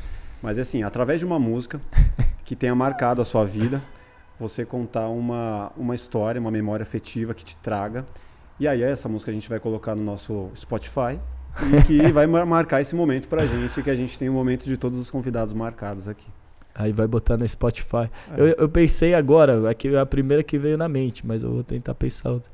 Mas a primeira que veio na mente foi do Space Jam. I believe I can fly. Mas aí seria ruim, porque bota no Spotify e vai dar play pro R. Kelly, que é assediador de mulheres. mas o Space Jam, putz, adorava esse filme aí, essa música. I believe I can fly. É, já, já fizeram essa pergunta para mim aqui, é, é, bem difícil mesmo. É difícil, né? Eu lembrei da. Quando perguntaram para mim, eu lembrei da amizade do fundo de quintal. Ah, conta uma história porque é bom. Porque, pô, eu, eu perdi um amigo com 18 anos, que era um cara do samba e tudo mais. E no enterro dele a gente tocou essa música, a Amizade. A Amizade, hum. nem mesmo a força do tempo. Puta, e ficou marcada assim, não, não tem como não ouvir e não escutar dele. Então, tipo, é, é, triste a lembrança. Mas é, mas é gostoso ao mesmo tempo, porque, pô, fez ah, parte ali da, pô, da minha ah, adolescência. entendi. Ah, cara, tem, tem várias músicas. Tem do Noel Rosa, né, que lembra meu avô, Noel Rosa. Aí você falou. É, primeira que eu ouvi do Noel Rosa foi: Seu garçom, faça o favor de me trazer depressa meu avô cantando. E aí essa música essa, o feitiço da vila, que meu avô nasceu em Vila Isabel, né? Quem nasce lá na vila, nem sequer vacila, ele cantava com orgulho as músicas do, do Noel Rosa da Vila. E quando é. ele morreu também no funeral, tava tocando Noel Rosa, Feitiço da Vila. É, mais uma que agora, pensando bem, aqui marcou minha memória afetiva. É, Deixa a Vida Me Levar. Primeiro que em 2002, quando o Brasil ganhou a Copa, eu tinha 12 anos, era moleque que sonhava em ser jogador de futebol. E essa música foi o hino daquela Copa. De, de lá pra cá a gente nunca mais ganhou. Mas ela tem o especial dessa memória afetiva. E porque quando eu conheci o Ronaldinho Gaúcho, é o meu ídolo, e recitei minha primeira poesia para ele, aí ele. Falei, vamos fazer um samba. Dei o pandeiro na mão do Ronaldinho, peguei o cavaco e eu falei, e aí, qual que eu toco? E aí veio Deixa a Vida Me Levar, né? E aí quando eu vou cantar nas rodas de samba, até falo, essa música aqui, quando eu conheci o Ronaldinho. e aí ela agora tem um, um, combo, né? Ela não é só especial porque é a música que me lembra a Copa de 2002, mas ela é especial porque quando eu conheci o Ronaldinho, eu toquei essa música com ele, tocou pandeiro. Então ela me lembra só momentos né? Mágico. Pega o bandeira aí, ó. Não, você não é o Ronaldinho. Posso cantar o violão ali? Lógico. Essa aqui é especial. Eu já passei por quase tudo nessa vida. Em matéria de guarida, espero ainda a minha vez. Confesso que sou de origem pobre, mas meu coração é nobre foi assim que Deus me fez. Deixa a vida me levar, vida leva eu. Deixa a vida me levar, vida leva eu. Deixa a vida me levar, vida leva eu. Sou feliz e agradeço por tudo que Deus me deu. Só posso levantar as mãos pro céu agradecer e ser fiel ao destino que Deus me deu. Se não tenho tudo que preciso, com o que tenho vivo, de mansinho lá vou eu. Se a coisa não sai do jeito que eu quero, também não me desespero, o negócio é deixar rolar. E aos trancos e barrancos lá vou eu e sou feliz. E agradeço por tudo que Deus me deu. Deixa a vida me levar, vida leva eu. Deixa a vida me levar, vida leva eu. Deixa a vida me levar, vida leva eu. Sou feliz e agradeço por tudo que Deus me deu. Sou feliz e agradeço por tudo que Deus me deu. Sou feliz e agradeço por tudo que Deus me deu. É. Que foda. Essa é. Só esqueci de um pequeno detalhe, boa, né? Boa Podia ter afinado, né? Antes. Ai, caralho. Pô, oh. aí cara, eu vim aqui, né? Obrigado. Foi bom a história da música ou é melhor? Caralho. Foi boa. Pô, animal. obrigado pela presença. Da hora, obrigado. Muito foda, calma velho. Calma lá, calma lá, calma lá. Quer mandar mais uma? Não. O quê? Falta o esculacho, né? Puta, pode crer. A gente prometeu, ele, eles estão esperando. Ele quer apanhar, velho. Puta. Ele quer apanhar. Puta, devia ter separado um beat, né? Eu vou fazer um violão. Ah, é. Passa, passa um briefing, passa um briefing aí, Carlos, pra zoar. Ah, tem que zoar nós dois, viu? Vai sobrar. Ele que quer, ele tem que sobrar pra mim. Não pode faltar.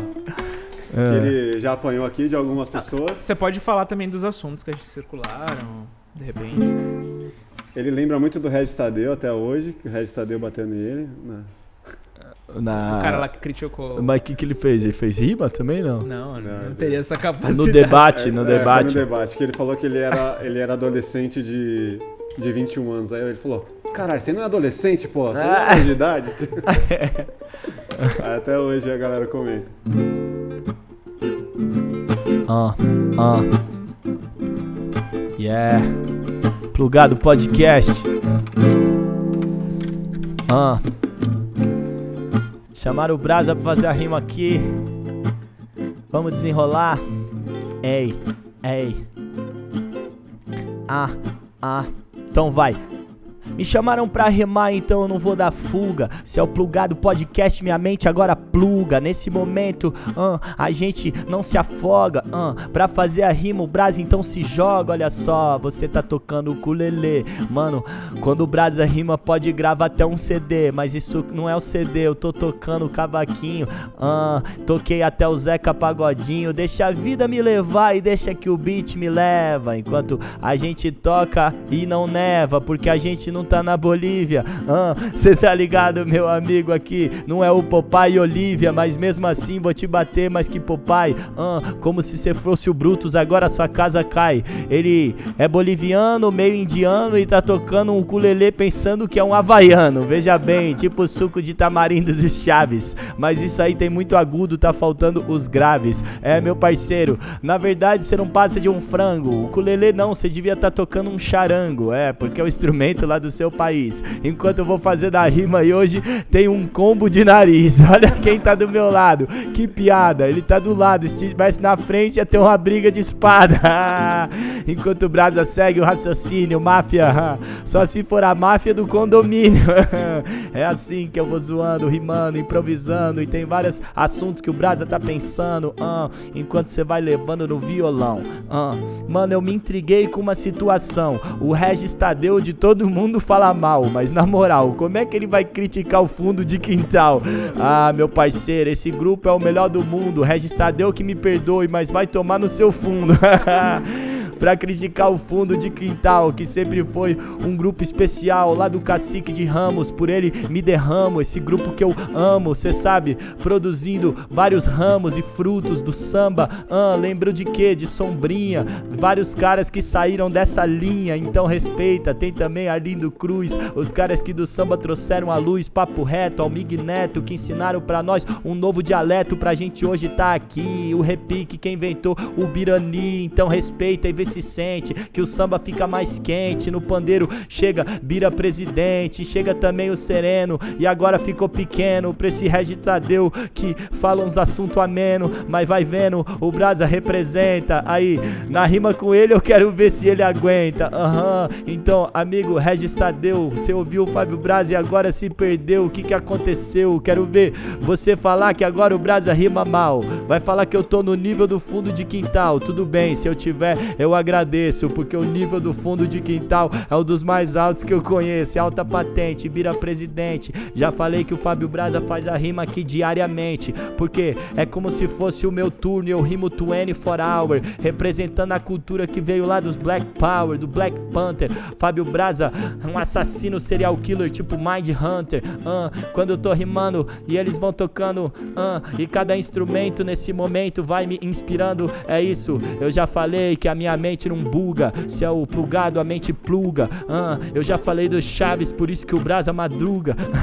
é desse jeito que ele vai e o seu tempo ele aluga. Ou melhor, a sua mente ele aluga. Ah, você vai vendo que o menino as ideias vai desenvolvendo. Ah, meu parceiro Rafael, ele apanha do Fábio Braz e ainda agradece, ergue a mão pro céu. É, meu parceiro, vê se sai som. Apanhar de mim é tipo levar um toco do Tyson. Aham, uhum. pois é, você vai se sentir honrado, mas amanhã eu quero ver se você ainda vai estar tá plugado. Ah, porque o Brasa arrebata quem tiver na pista, atropela e se apanha, se é um sado masoquista. É isso que você gosta? É tipo bondagem. Então vai, vira a bunda pra eu passar minha mensagem. Rimando desse jeito, sem caô. Cê tá ligado? Isso não é um pornô, mas aqui na rima não tem quem me derrube. Se eu te bater, amanhã vão postar isso lá no PornTube. Mas aí, isso eu tô zoando. Ah, Fábio Braza manda a rima aqui, ele vai abalando. E eu vi o seu nariz, pensei até que era um Xerox. E aí, se apanhou mais de mim ou do Bitcoin no beatbox?